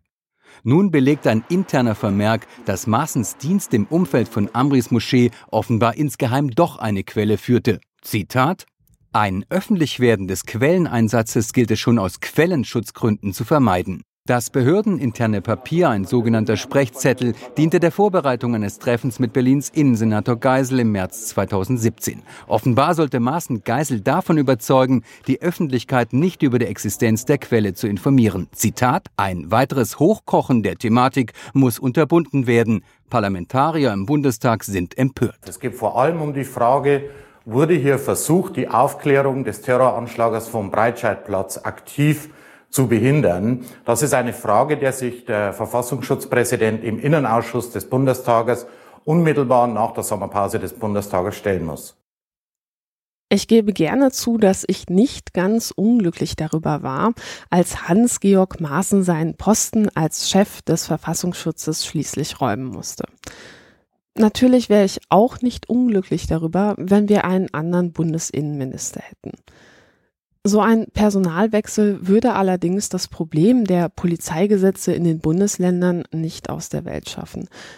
Es gibt so viel, was man da noch aufzählen könnte. In Niedersachsen sollen die Polizeibeamten in Zukunft etwa Bodycams am Körper tragen dürfen. Das sind kleine Kameras und auf Knopfdruck können Polizisten dann entscheiden, dass die letzten Sekunden der Aufnahme gespeichert werden. In Sachsen wird darüber diskutiert, ob man nicht Kfz-Kennzeichenscanner großflächig einsetzen dürfen soll. Und in Brandenburg möchte man gerne die Schleierfahndung haben. Schleierfahndung bedeutet anlasslose Kontrollen.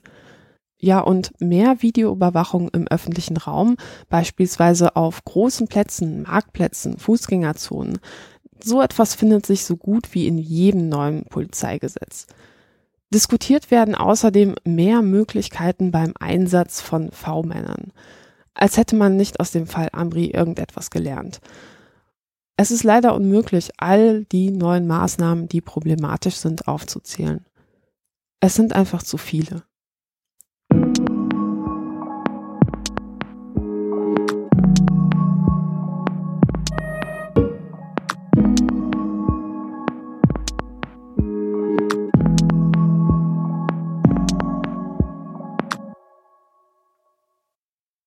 Anfang September diesen Jahres bin ich nach Hannover gefahren zur großen Demo gegen das Polizeigesetz Niedersachsen. Und die Demo ist richtig, richtig groß geworden. Rund 11.000, ungefähr 13.000 Menschen sind gekommen. Sogar Fanclubs von eigentlich ganz schlimm verfeindeten Fußballclubs haben sich friedlich in die Demo eingereiht.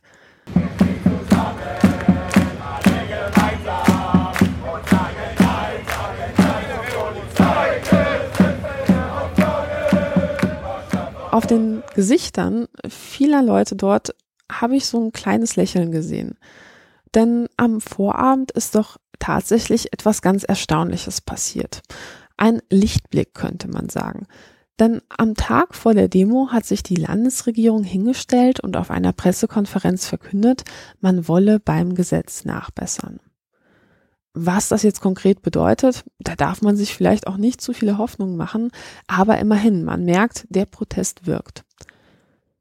Auf der Demo habe ich dann viele bekannte Gesichter getroffen, unter anderem Timon. Er ist Sprecher der Grünen Jugend Niedersachsen und bei dieser Demo war er Versammlungsleiter.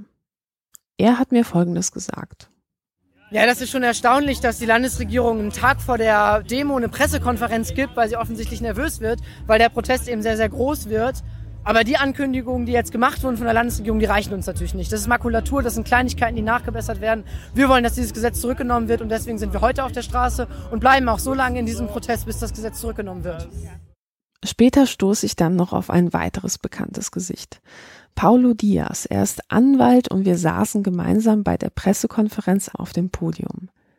Ihn frage ich, was aus seiner Sicht die größte Gefahr an der Verschärfung der Polizeigesetze ist wenn die Definitionshoheit äh, jeweils äh, in dem Ministerium beziehungsweise bei den Handelnden vor Ort ist, kann natürlich damit sehr viel Schindluder getrieben werden.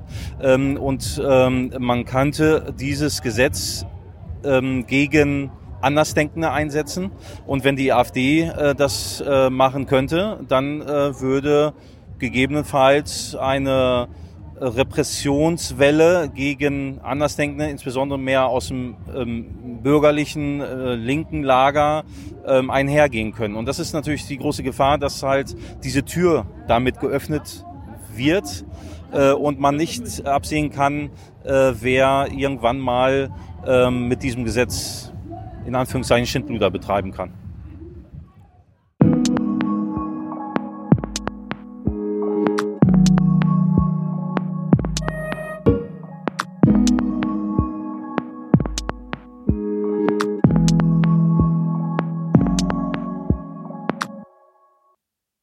Die Demo zieht einmal quer durch die Innenstadt und endet dann schließlich ganz in der Nähe des Landtags.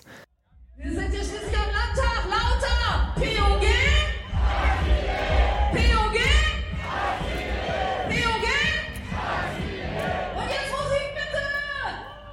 Neben der großen Bühne treffe ich auf Juana Zimmermann. Sie ist Pressesprecherin für das Demo-Bündnis. Was war für dich ausschlaggebend, dass du gesagt hast, hier möchte ich mich jetzt engagieren und hier klopfe ich jetzt richtig rein und bin bereit, drei Stunden pro Nacht zu schlafen? Einfach weil ich das schon auch ein, in Richtung Paradigmenwechsel sehe, dass die Polizei eben nicht mehr Strafverfolgung macht, sondern diesen neuen Kompetenzbereich bekommt. Also dass es hier um sehr Grundlegendes geht und dass wir das auch alle trifft, dass es eben nicht nur um Gefährder, wie sie auch immer schön beschrieben werden, sondern es geht ja auch um die Menschen, die eben mit solchen sogenannten Gefährdern in Kontakt treten, die dürfen überwacht werden und so weiter. Und äh, dass das eine Tendenz ist, die wir in so vielen Bereichen sehen und dass in, eben in Niedersachsen die Tendenz jetzt dieses Polizeigesetz ist, dass ich das halt gerne gemacht habe. Warum glaubst du, dass hier so viele junge Leute sind? Meinst du, die checken es eher? Weil es um unsere Zukunft geht. Also ich glaube, weil es um unsere Freiheit geht und dass wir unser Leben erst, unser Leben liegt noch vor uns. Wir wollen das gestalten. Und wenn wir schon Angst haben müssen, auf die Straße zu gehen, also das ist für uns viel relevanter vielleicht. Ich habe auf der Demo viele Menschen gefragt, warum bist du heute hier? Und es gab eine Antwort, die ich häufiger gehört habe und die mich sehr nachdenklich gemacht hat. Und zwar haben viele Menschen gesagt, ähm, weißt du was, die politische Lage momentan macht mir große Sorgen. Eigentlich bin ich nicht politisch. Bisher habe ich mich für das Thema Bürgerrechte eher weniger interessiert. Aber jetzt in der momentanen Situation ähm, habe ich das Gefühl, ich muss etwas tun. Was wäre denn, wenn sich die politische Lage in Deutschland einmal ändert? Wenn wir eine rechte, rechtsextreme Partei an der Regierung hätten und die dann auf solche Werkzeuge, wie sie im Polizeigesetz vorgesehen sind, dann zugreifen kann. Beispielsweise den Staatstrojaner. Oder wie würde denn beispielsweise eine Partei wie die AfD einen Gefährder definieren? Sind das dann eher Leute aus der bürgerlichen, kirchlichen linken Ecke? Oder ähm, ja, werden vielleicht auch ganze ja nicht passende politische Bewegungen vielleicht als drohende Gefahr abgestempelt? Und daran hatte ich auf dem Nachhauseweg echt zu knabbern.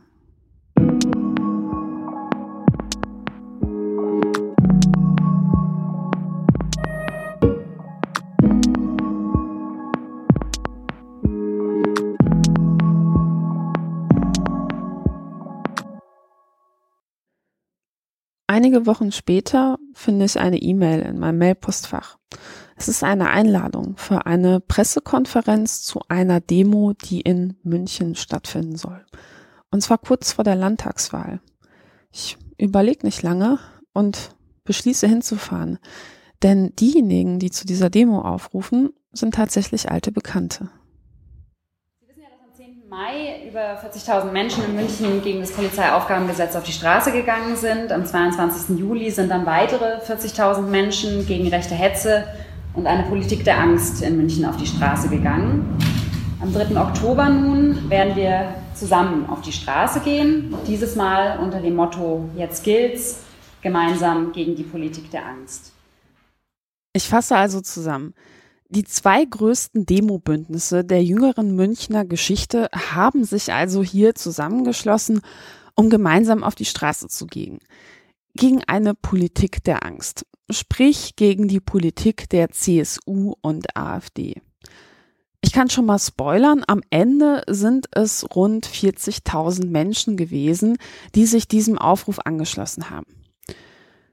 Ich habe die Pressekonferenz genutzt, um einmal mit ein paar Experten vor Ort sprechen zu können. Unter anderem Hartmut Wächtler. Er ist Strafverteidiger und war Sachverständiger beim Landtag, als es ähm, um die Entscheidung des Polizeiaufgabengesetzes ging.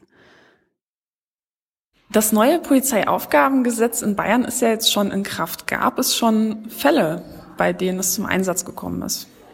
Ja, es gab einen ersten größeren Fall im äh, Sommer diesen Jahres in Schweinfurt. Äh, da kam es zu Unruhen in einem äh, Asylantenquartier. Die Polizei ist eingeschritten. Ähm, die Menschen waren aufgebracht, weil einer von den Ausländern abtransportiert werden sollte, an sich wegen einer Lappalie, aber das hat man nicht gewusst. Ist wohl auch nicht erklärt worden. Und ähm, äh, dann kam es zu Auseinandersetzungen mit der Polizei. Und das Übliche in solchen Fällen ist dann, dass eben jemand, wenn ein Verdacht einer Straftat im Raum steht, angezeigt wird und dann ein normales, ordnungsgemäßes äh, rechtsstaatliches Verfahren gegen ihn durchgeführt wird. Hier hat man sich in der Weise beholfen, dass man elf, elf äh, Ausländer eingesperrt hat, in Vorbeugehaft genommen hat, äh, wohl weil die Gründe nicht ausreichten, ähm, sie in Untersuchungshaft zu nehmen und die Schwelle eben viel niedriger ist in Polizeihaft. Und auf diese Art und Weise sind sie auch verschwunden in der Haft, sind Wochen auch äh, festgehalten worden, hatten keine Möglichkeit, ähm, über einen Anwalt äh, zu, sich zu wehren, äh, weil sie sich keinen leisten konnten und weil es eben kein äh, Recht gibt, dass sie etwa wie ein Pflichtverteidiger ins Strafverfahren einen Anwalt beigeordnet bekommen müssen. Äh, das haben wir immer kritisiert als rechtsstaatswidrig. Die Staatsregierung hat das immer bestritten und hat gesagt, doch, doch, die kriegen selbstverständlich einen Anwalt. Aber genau das ist eben nicht passiert. Was befürchten Sie für die Zukunft? Ja, dass man eben solche Dinge sich, sich äh, ausdehnen, dass auch die Menschen abstumpfen, dass ähm, die Gefahr besteht, dass man solche rechtsstaatswidrigen Zustände hinnimmt. Deswegen ist es auch wichtig, jetzt was dagegen zu machen. Und deswegen ähm, stehe ich auch hinter dieser Demonstration am 3. Oktober. Überwachung wird immer an denen ausprobiert, die sich nicht wehren können. Würden Sie das bestätigen? Das ist ein sehr richtiger Satz, der genau hier zutrifft. Nicht? Diese elf Ausländer hatten nicht die Möglichkeit, sich einen Anwalt zu nehmen, weil sie kein Geld hatten. Ähm, sie sind mal, um es mal auszuprobieren, sind sie mal in diese Vorbeugehaft genommen worden. Das war auch praktisch, weil dann konnte man in Ruhe abwarten, bis man irgendwo einen anderen Platz hat. Ähm, die Gefahr besteht, und das Gesetz gibt es ohne weiteres her, dass es eben auch für die ganz normalen Bürger angewendet wird nach diesem erfolgreichen Probelauf. Und genau vor dieser Gefahr müssen wir auch warnen.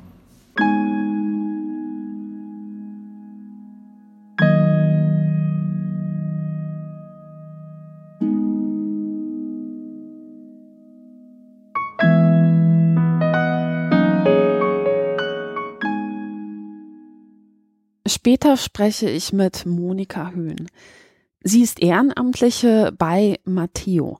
Matteo ist ein gemeinnütziger Verein, der sich mit den Themen Kirche und Asyl auseinandersetzt. Und bei Matteo sind viele tiefgläubige Menschen organisiert, ähm, auch Pfarrerinnen und Diakone, die Geflüchteten helfen. Und das sind auch Menschen, die sich sehr gut mit Kirchenasyl auskennen. Ich frage Monika Höhn, ob sie befürchtet, dass die neuen Polizeigesetze sich auch negativ auf ihre Arbeit auswirken können. Naja, spätestens seit dem Begriff ähm, Anti-Abschiebeindustrie, was ja sowohl die Anwälte meint, die Flüchtlinge ähm, laut unserem Rechtsstaat in Anspruch genommen haben oder in Anspruch nehmen, als auch die Helfer, die ja häufig diejenigen sind, die das Geld dafür aufbringen, weil die Geflüchteten ja gar kein Geld für rechtsstaatliche Verfahren aufbringen können. Ähm, natürlich, seitdem sind wir Teil einer Zielscheibe und das ist ein ganz neues Gefühl für mich. Ähm, äh, weil ich nicht den Eindruck habe und alle, die ich kenne, die in der Flüchtlingshilfe tätig sind, auch nicht, äh, dass sie irgendetwas Unrechtes tun. Ja? Ähm, und es kann auch gar nicht sein, dass man in so eine Situation kommt, dass man darüber nachdenken muss, ähm, wann spreche ich was auf dem Handy, was kann ich über WhatsApp schreiben, äh, wie, ähm, wie äh, gibt es vielleicht etwas, was denjenigen, mit dem ich jetzt schreibe, in Unsicherheit bringen kann? Ähm, bei ganz normalen Vorgängen, um die es geht, ja, wir sind doch nicht im Untergrund, ja, wir sind doch diejenigen, die ganz offen und als ganz normale engagierte Bürger ähm, einfach nur etwas Menschliches auf den Weg bringen wollen. Und das finde ich schon alarmierend. Die Gespräche, die ich an diesem Tag in München führe, machen mir vor allem eines sehr deutlich.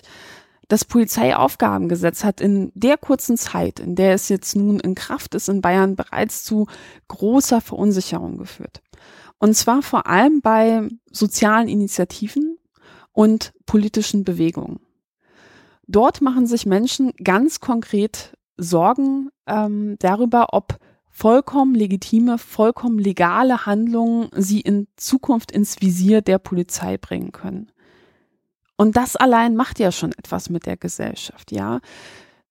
In der Wissenschaft nennt man so etwas Chilling-Effekts. Wenn ich Angst habe, dass ich überwacht werde, ändere ich mein Verhalten. Ich verhalte mich unauffällig, ich verhalte mich angepasst. Die Frage ist nur, ist eine Demokratie, in der wir uns alle angepasst verhalten, wirklich noch lebendig? Wir werden weniger mutig, wir werden ängstlich, wir, ja, ergeben uns einer Politik der Angst.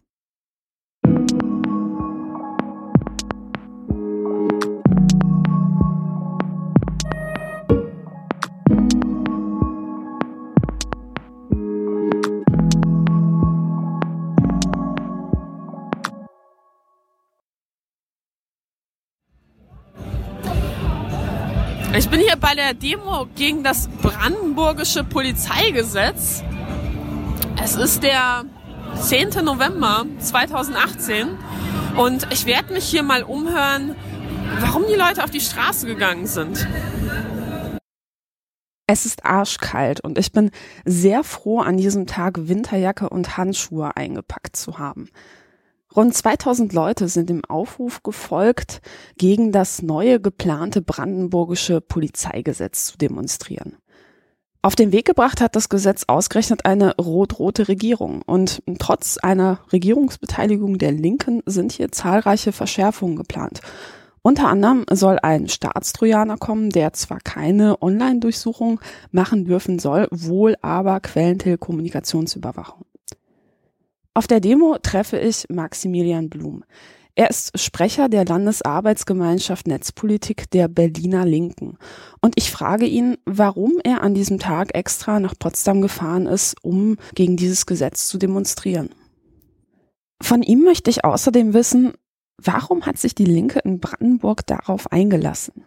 Ähm, ich weiß, dass der Personalabbau äh, auch im Bereich der Polizei sehr weit fortgeschritten war und man jetzt wahrscheinlich irgendwie denkt, naja, ähm, man muss vielleicht doch ein bisschen wieder mehr für ähm, dieses Unsicherheitsgefühl, was im Zuge dieser ganzen Entwicklung letzten Jahre passiert ist, äh, was tun oder irgendwie Antworten zu finden oder mit der Bevölkerung, die sich teilweise dann eben Sorgen macht, warum auch immer. Ähm, zu kommunizieren. Und das ist halt keine gute Lösung, denke ich, da jetzt zu sagen, die Methoden der Polizei müssen verschärft werden. Man könnte erstmal überhaupt fragen, wie hoch ist die Gefährdungslage tatsächlich und äh, wie könnte man vielleicht auch ohne jetzt ähm, weitere Einschnitte in die Grundrechte da was tun.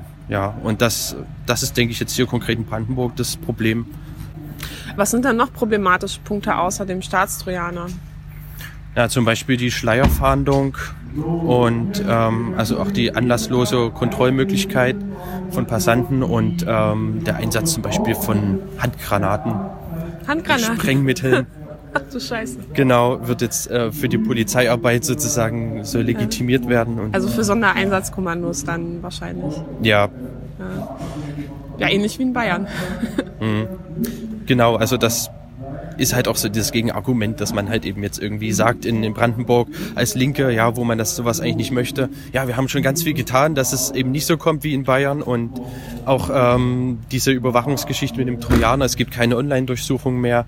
Und ähm, auch die ähm, äh, Überwachung sozusagen von Smartphones, von äh, Kommunikation über Smartphones, WhatsApp ist wahrscheinlich da im Fokus ähm, durch Quell-TKÜ mit dem Trojaner äh, ist schon an einer ganz engen Leine, da mit Richtervorbehalt und so weiter, ähm, dass man da nicht mehr so von einer breiten Totalüberwachung sprechen kann.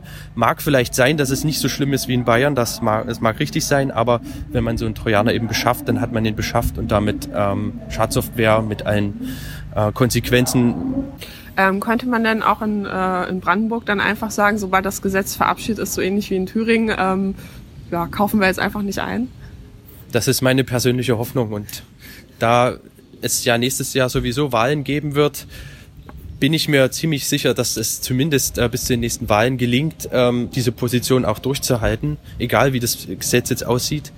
Aber es ist ja bekannt in Umfragen, die SPD ist zumindest stark eingebrochen, weshalb es fraglich ist, ob Rot-Rot weiter regieren wird. Und ähm, vielleicht klappt es äh, zu einem Rot-Rot-Grün dann äh, in Brandenburg ab nächstes Jahr. Dann wären die Chancen sehr gut, dass man bei dieser Position bleibt, das nicht anzuwenden. Und ähm, wenn es doch zu einer anderen Regierung kommt, wird es ziemlich gefährlich mit diesem Gesetz.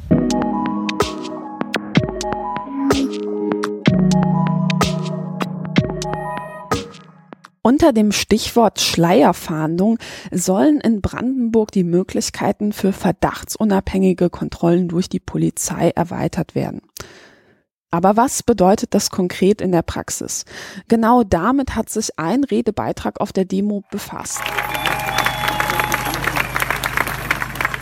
We say no to any new law giving police and anyone more powers to abuse and create more fear and intimidation and intimidation and divide our community.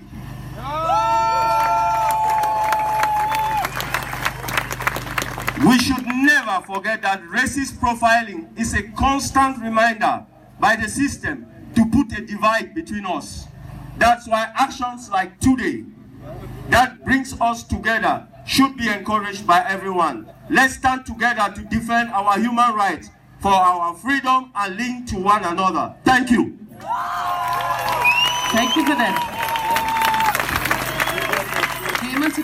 Es ist leider so, dass man als Mensch mit anderer Hautfarbe in Deutschland einem viel höheren Risiko ausgesetzt ist, Opfer von verdachtsunabhängigen Kontrollen zu werden.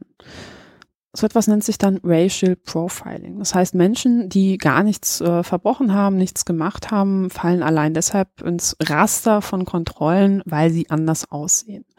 Ich erinnere mich noch ganz genau an das erste Mal, als ich Racial Profiling bewusst wahrgenommen habe. Wir sind abends zu einer Party gefahren. Wir waren am Bahnhof in Oberhausen und ähm, plötzlich wurde ein Mann, der in unserer Nähe stand, von der Polizei kontrolliert, obwohl er gar nichts gemacht hat. Und ähm, ja, offenbar das Einzige, was ihn ver verdächtig gemacht hat, war eben sein Aussehen da ist in mir etwas passiert. Ich habe mir gedacht, so, naja, ich bin auch Ausländer, ich bin in Polen geboren worden, mir sieht man es aber nicht an. Und ähm, warum wird dieser Mann jetzt kontrolliert und ich nicht und meine Freunde auch nicht? Weil wir irgendwie deutsch aussehen oder was? Ich habe mich dann dazugestellt, habe die Polizei gefragt, äh, wollen Sie mich nicht auch kontrollieren? Bin ich nicht auch verdächtig? Ähm, ich bin Ausländer, wollen Sie das nicht irgendwie jetzt nochmal überprüfen, ob ich hier sein darf? Und ich wurde dann von der Polizei so ein bisschen weggescheucht und der Mann hat dann gesagt, ja, vielen Dank, dass du dich hier einsetzt, aber das passiert mir in letzter Zeit ständig. Und ähm, das fand ich dann doch sehr erschreckend, denn man denkt sich ja immer, naja, wer nichts verbrochen hat, der hat nichts zu befürchten. Ganz so einfach ist es leider nicht. Überwachung wird oft an denjenigen ausprobiert, ähm, die sich eben nicht wehren können, die keine Lobby haben. Racial Profiling ist leider Alltag und durch Maßnahmen wie die Schleierfahndung wird es noch einfacher ähm, werden, das zu machen und wird es noch schwieriger werden, sich dagegen zu wehren.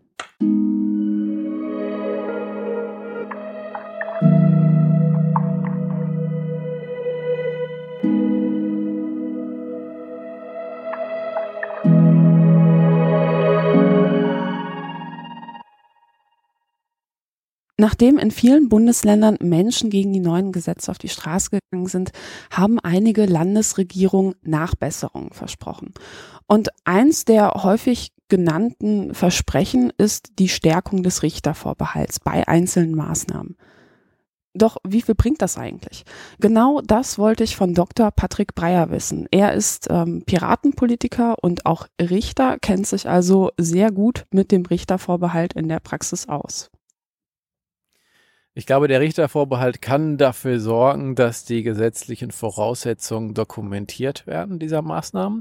Aber wenn die gesetzlichen Voraussetzungen so niedrig sind, dass so wenig vorliegen muss, um eine solche Maßnahme zu verhängen, dann kann auch der Richter nur seinen Stempel draufsetzen und sagen, ja, die wenigen Voraussetzungen, die im Gesetz stehen, die liegen vor. Aber das heißt für mich als Bürgerrechtler ja noch nicht, dass die Maßnahme gerechtfertigt ist, dass sie notwendig ist, dass sie sinnvoll und verhältnismäßig ist. Das sind Fragen, die muss der Bürger, muss die Politik entscheiden, muss die Gesellschaft entscheiden und äh, die kann man nicht an einen Richter delegieren. Wie viel Zeit hat ein Richter, um beispielsweise ähm, ein Kontaktverbot zu prüfen? Normalerweise werden solche Anträge standardmäßig durchgeprüft anhand von Checklisten und das ist eine Frage von Minuten. Der Richter muss sich auf die Angaben stützen, die in dem Antrag äh, stehen, das heißt von der Polizei zusammengetragen worden sind. Da wird dann geprüft, ähm, ist der Antrag vollständig, liegen alle Voraussetzungen vor, die das Gesetz fordert. Das können dann vielleicht sechs, sieben, acht äh, Voraussetzungen sein. Und ähm, wenn die abzuhaken sind und vorliegen, dann wird das eben genehmigt. Aber das heißt noch lange nicht, dass die Maßnahme politisch sinnvoll ähm, gerechtfertigt ist und dass sie einen Erfolg haben wird. Eine Evaluierung ist unabdingbar bei solchen Maßnahmen. Und ich würde mir auch wünschen, dass man sich vor Einführung einer solchen Maßnahme äh, mal fragt, ähm, was versprechen wir uns davon? Äh, kann das wirklich die Sicherheit ähm, äh, merklich stärken und äh, wie viele Menschen kommen auch zu Unrecht ähm, in ein solches Visier? Wie ist der Kollateralschaden, der dabei entsteht?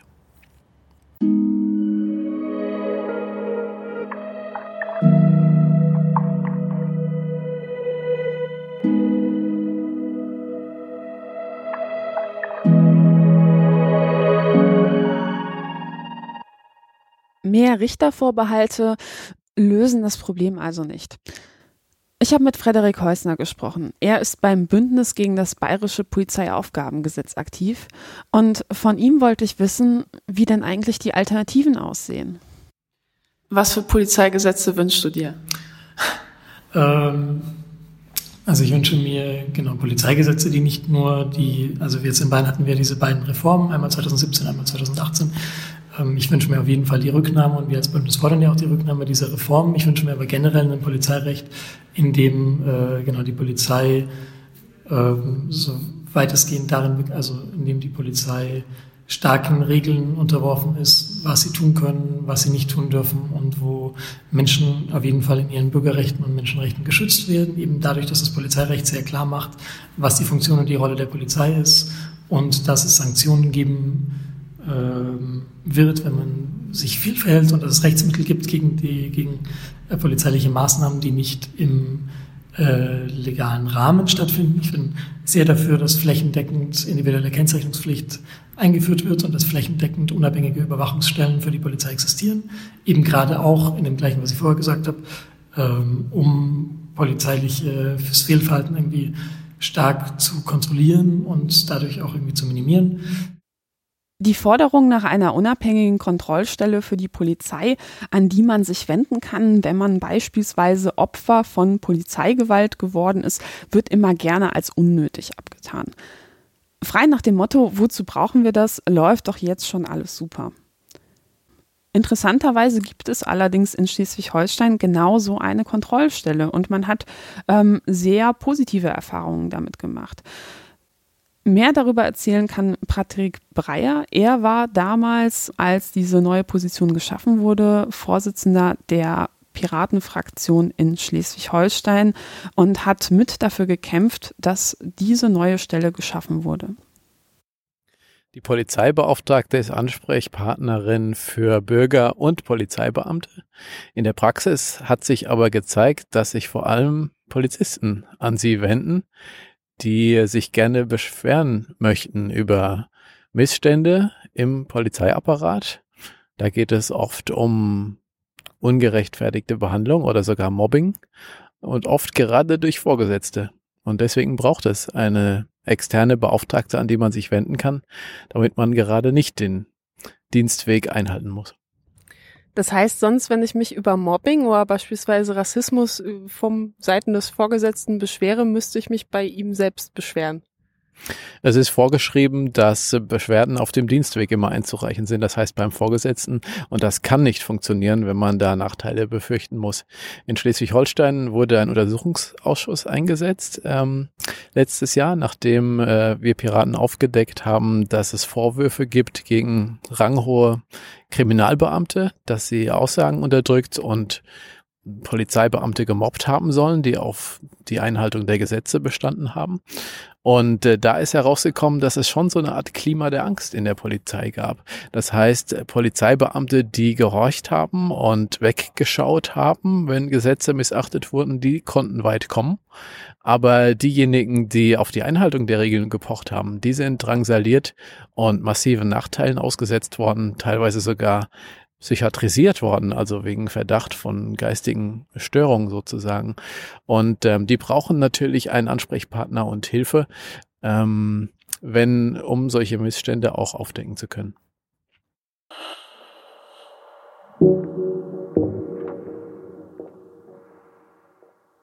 Auch Patrick Breyer hat sehr konkrete Vorstellungen davon, was er sich wünschen würde, wenn er an einem neuen Polizeigesetz mitarbeiten könnte. Also ich würde mir zum Beispiel ein Polizeidatenschutzgesetz äh, wünschen, wo zum Beispiel festgelegt ist, wenn Polizeibeamte meine Daten abfragen, müssen sie auch eine Begründung dafür abgeben. Es häufen sich nämlich die Fälle, wo sich herausstellt, dass Polizeibeamte Menschen wie du und ich sind und auch mal neugierig sind. Zum Beispiel ihre Nachbarn ähm, ausspionieren oder vielleicht ähm, eine Dame, die sie daten oder die ihre, die ihr Sohn datet, äh, gerne mal ausspionieren, was die so für Einträge haben. Und im Moment wird überhaupt nicht protokolliert in Schleswig-Holstein, äh, wer wann welche Informationen abruft und man muss auch keine Begründung dafür geben, warum man einen bestimmten Datensatz abgerufen hat. Und das ist für mich kein Datenschutz. In den letzten Jahren gab es immer wieder Fälle von krassen Missbrauch von Überwachungswerkzeugen durch die Polizei.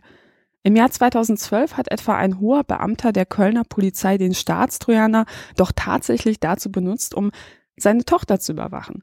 Und das Ganze ist nur deshalb aufgeflogen, weil ein Freund der Tochter zufällig Hacker war und der hat die Software dann direkt entdeckt und dazu benutzt, um zurückzuhacken, was dann dazu geführt hat, dass das polizeiliche Überwachungssystem zwischenzeitlich abgeschaltet werden musste.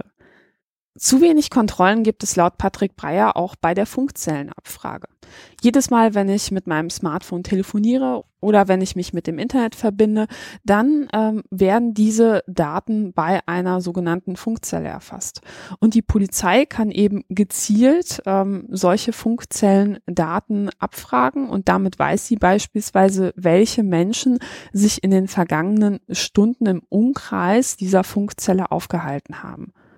Wir haben die Diskussion angestoßen, dass man eigentlich mal Menschen informieren müsste, wenn ihr Handy geortet wurde, weil das wirklich massenhaft geschieht und nach unseren Berechnungen ähm, Hunderttausende von Menschen pro Jahr betroffen sind und Schleswig-Holstein hat nur ein paar Millionen Einwohner.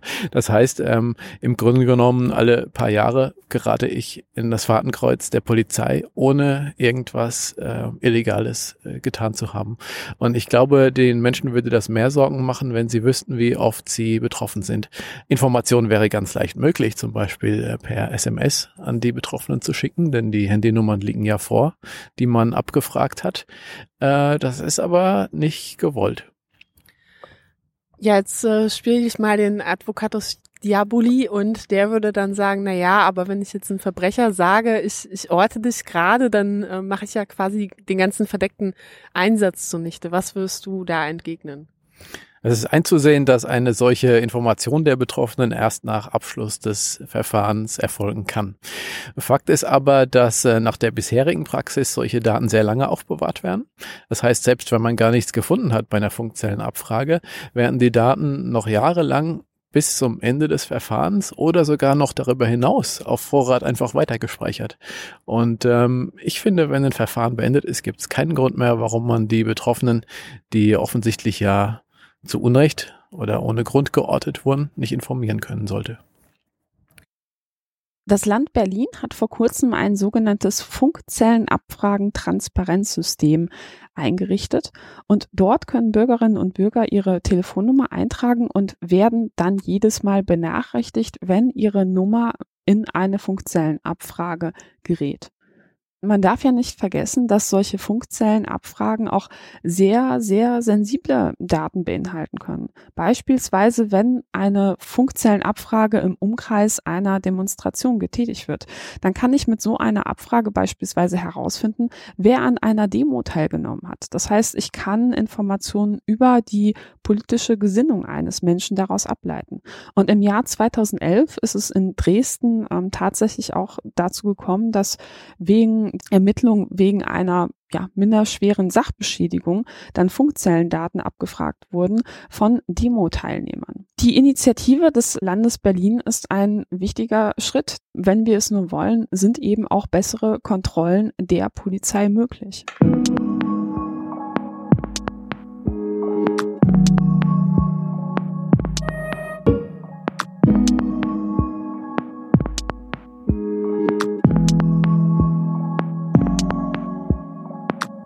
Und nun könnte man natürlich sagen, was interessiert mich das Polizeirecht in Bayern oder in NRW oder in Brandenburg oder in Sachsen oder in Niedersachsen, wenn ich dort nicht wohne?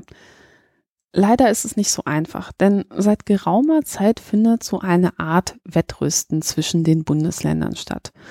Das bedeutet, wird eine Maßnahme in einem Bundesland oder bei einer Behörde einmal durchgewunken, stehen die Chancen nicht schlecht, dass es früher oder später in einem anderen Bundesland bei einer anderen Behörde nicht auch Begehrlichkeiten gibt, ähm, ja, auch dieselben Befugnisse zu bekommen. Marie Bröckling von Netzpolitik.org drückt das so aus man begründet gar nicht mehr, warum das jetzt eigentlich genau für die Gefahr, die man sich vorstellt, sinnvoll ist, geeignet ist, äh, verhältnismäßig ist, sondern macht es und man macht es, weil die anderen Landtage es ja auch schon gemacht haben. Dann heißt es oft, naja, in den anderen Bundesländern ist es doch auch möglich, dann müssen wir das jetzt hier irgendwie auch machen. Und das ist, glaube ich, ein ganz großes Problem bei all diesen Polizeigesetzen, dass da eigentlich so ein, so ein Wettbewerb zwischen den Bundesländern stattfindet, ein gegenseitiges Aufwiegeln. Wenn erstmal eine Maßnahme in einem Bundesland geschaffen wird, dann ist es sehr viel wahrscheinlicher, dass sie in anderen Bundesländern auch nachziehen nachziehen, diese Maßnahme auch schaffen. Es geht um das Gesamtbild. Zu sagen, soll sich Bayern doch das härteste Polizeigesetz seit 1945 geben. Was interessiert mich das? Das funktioniert spätestens dann nicht mehr, wenn der Innenminister Horst Seehofer heißt und durchblicken lässt, dass er gerne auch bundesweit einheitliche Polizeigesetze nach bayerischem Vorbild hätte. Und genau deshalb bin ich zur Demo nach Bayern gefahren. Und genau deshalb solltet ihr das demnächst vielleicht auch tun. Aber was sagt man eigentlich Menschen, die sagen, naja, ich gehe nicht auf Demos und das Ganze geht mich auch nichts an? Genau das habe ich Frederik Heusner vom Bayerischen Demobündnis gefragt. Ähm, also ich würde sagen, dass das ich sehr schade finde, wenn Menschen nicht auf Demos kommen, eben gerade weil ähm, beide Themen, die da verhandelt werden, alle Menschen was angehen. Also es wurde ja mehrfach auf der Pressekonferenz, auf der wir gerade gemeinsam waren, auch gesagt, es geht hier um die Verteidigung unserer Demokratie und irgendwie Solidarität mit denjenigen, äh, die irgendwie von Repression ganz besonders betroffen sind und auch genau irgendwie in ihren sozialen und äh, politischen Rechten verletzt werden. Und da wir alle ein Interesse daran haben, in einem demokratischen und solidarischen Gemeinwesen zu leben, sollten wir alle gerade angesichts der brenzlichen Lage und der immer weiter zunehmenden Gefahr von rechts äh, jetzt erkennen, dass wir, genau, dass uns Politik was angeht und wir uns nicht irgendwie im Privaten verstecken können, sondern dass wir darum kämpfen müssen, wie wir unsere Gesellschaft in den nächsten 20, 30 Jahren haben wollen, weil die Alternative, die ich sehe, eine sehr gefährliche und sehr ähm, bedrohliche ist.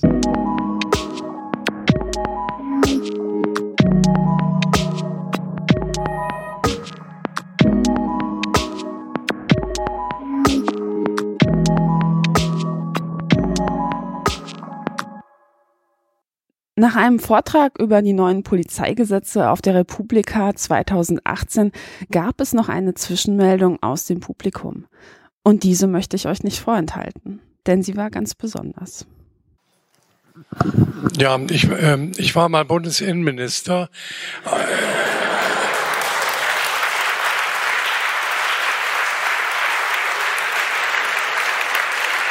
Aber äh, ich habe in den letzten Jahrzehnten mal abgesehen von der RAF-Zeit nicht eine solche Hysterie und einen solchen Sicherheitswahn erlebt wie jetzt. Und die Bevölkerung wird äh, gewonnen, indem man Angst schürt und nicht Angst moderiert. Es ist ein, ein wirklich hinterhältiger Dämon, mit, da, mit dem gespielt wird. Das ist die Angst. Und das, was Sie hier erzählt haben, ist, geht äh, in wesentlichen Punkten gegen die Grundwerte unserer Verfassung. Ich würde das nicht gering schätzen. Das BKA-Urteil hat ganz klar gesagt, ich habe das mit erstritten, drohende Gefahr kann nur zum Anlass genommen werden bei Terrorismusbekämpfung. Und diese Kerle in den Ländern übertragen das jetzt auf die allgemeine Kriminalität. Das ist ein Verfassungsbruch. Und das dürfen wir nicht hin und das müssen wir auch juristisch wieder angreifen. Ebenso die Online-Durchsuchung, den Trojaner im Netz, der weit über das hinausgeht, was er eigentlich liefern soll. Er liefert sehr viel mehr, was er nicht liefert liefern darf. Und das ist nicht nur in Bayern, das ist auch in, in Nordrhein-Westfalen. Das heißt, es ist ein ganzes Netzwerk jetzt von neuen Polizeigesetzen, das uns betrifft. Und wir können uns politisch wehren, wie sie das hier tun. Und wir müssen uns ja auch juristisch wehren. Wir müssen die Werte unseres Grundgesetzes aufrechterhalten. Sonst gehen wir unter.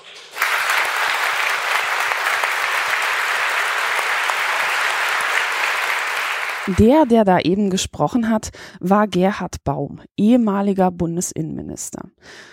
Und er hat, wie ich finde, etwas ganz Wichtiges gesagt.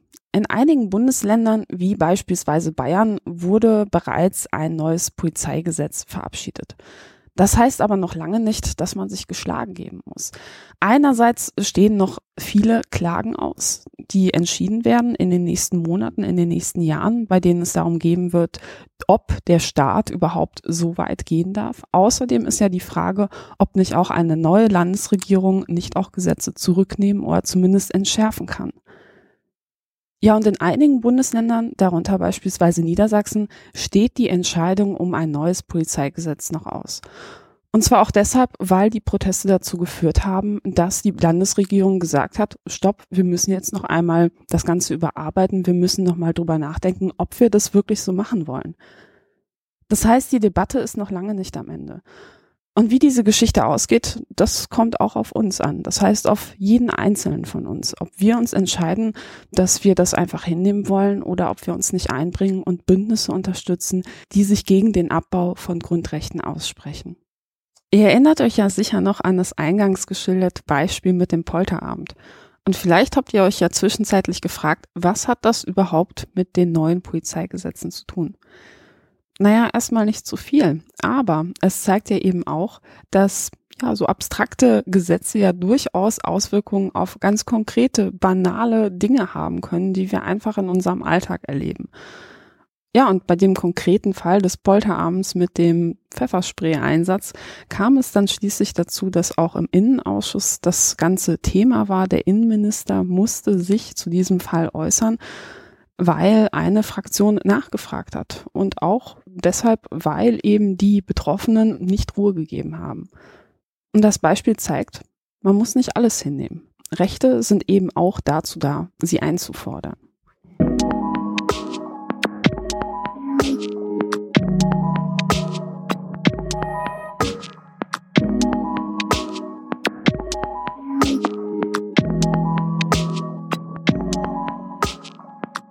Und damit sind wir am Ende dieser Folge angelangt. Ich hoffe, es hat euch gefallen.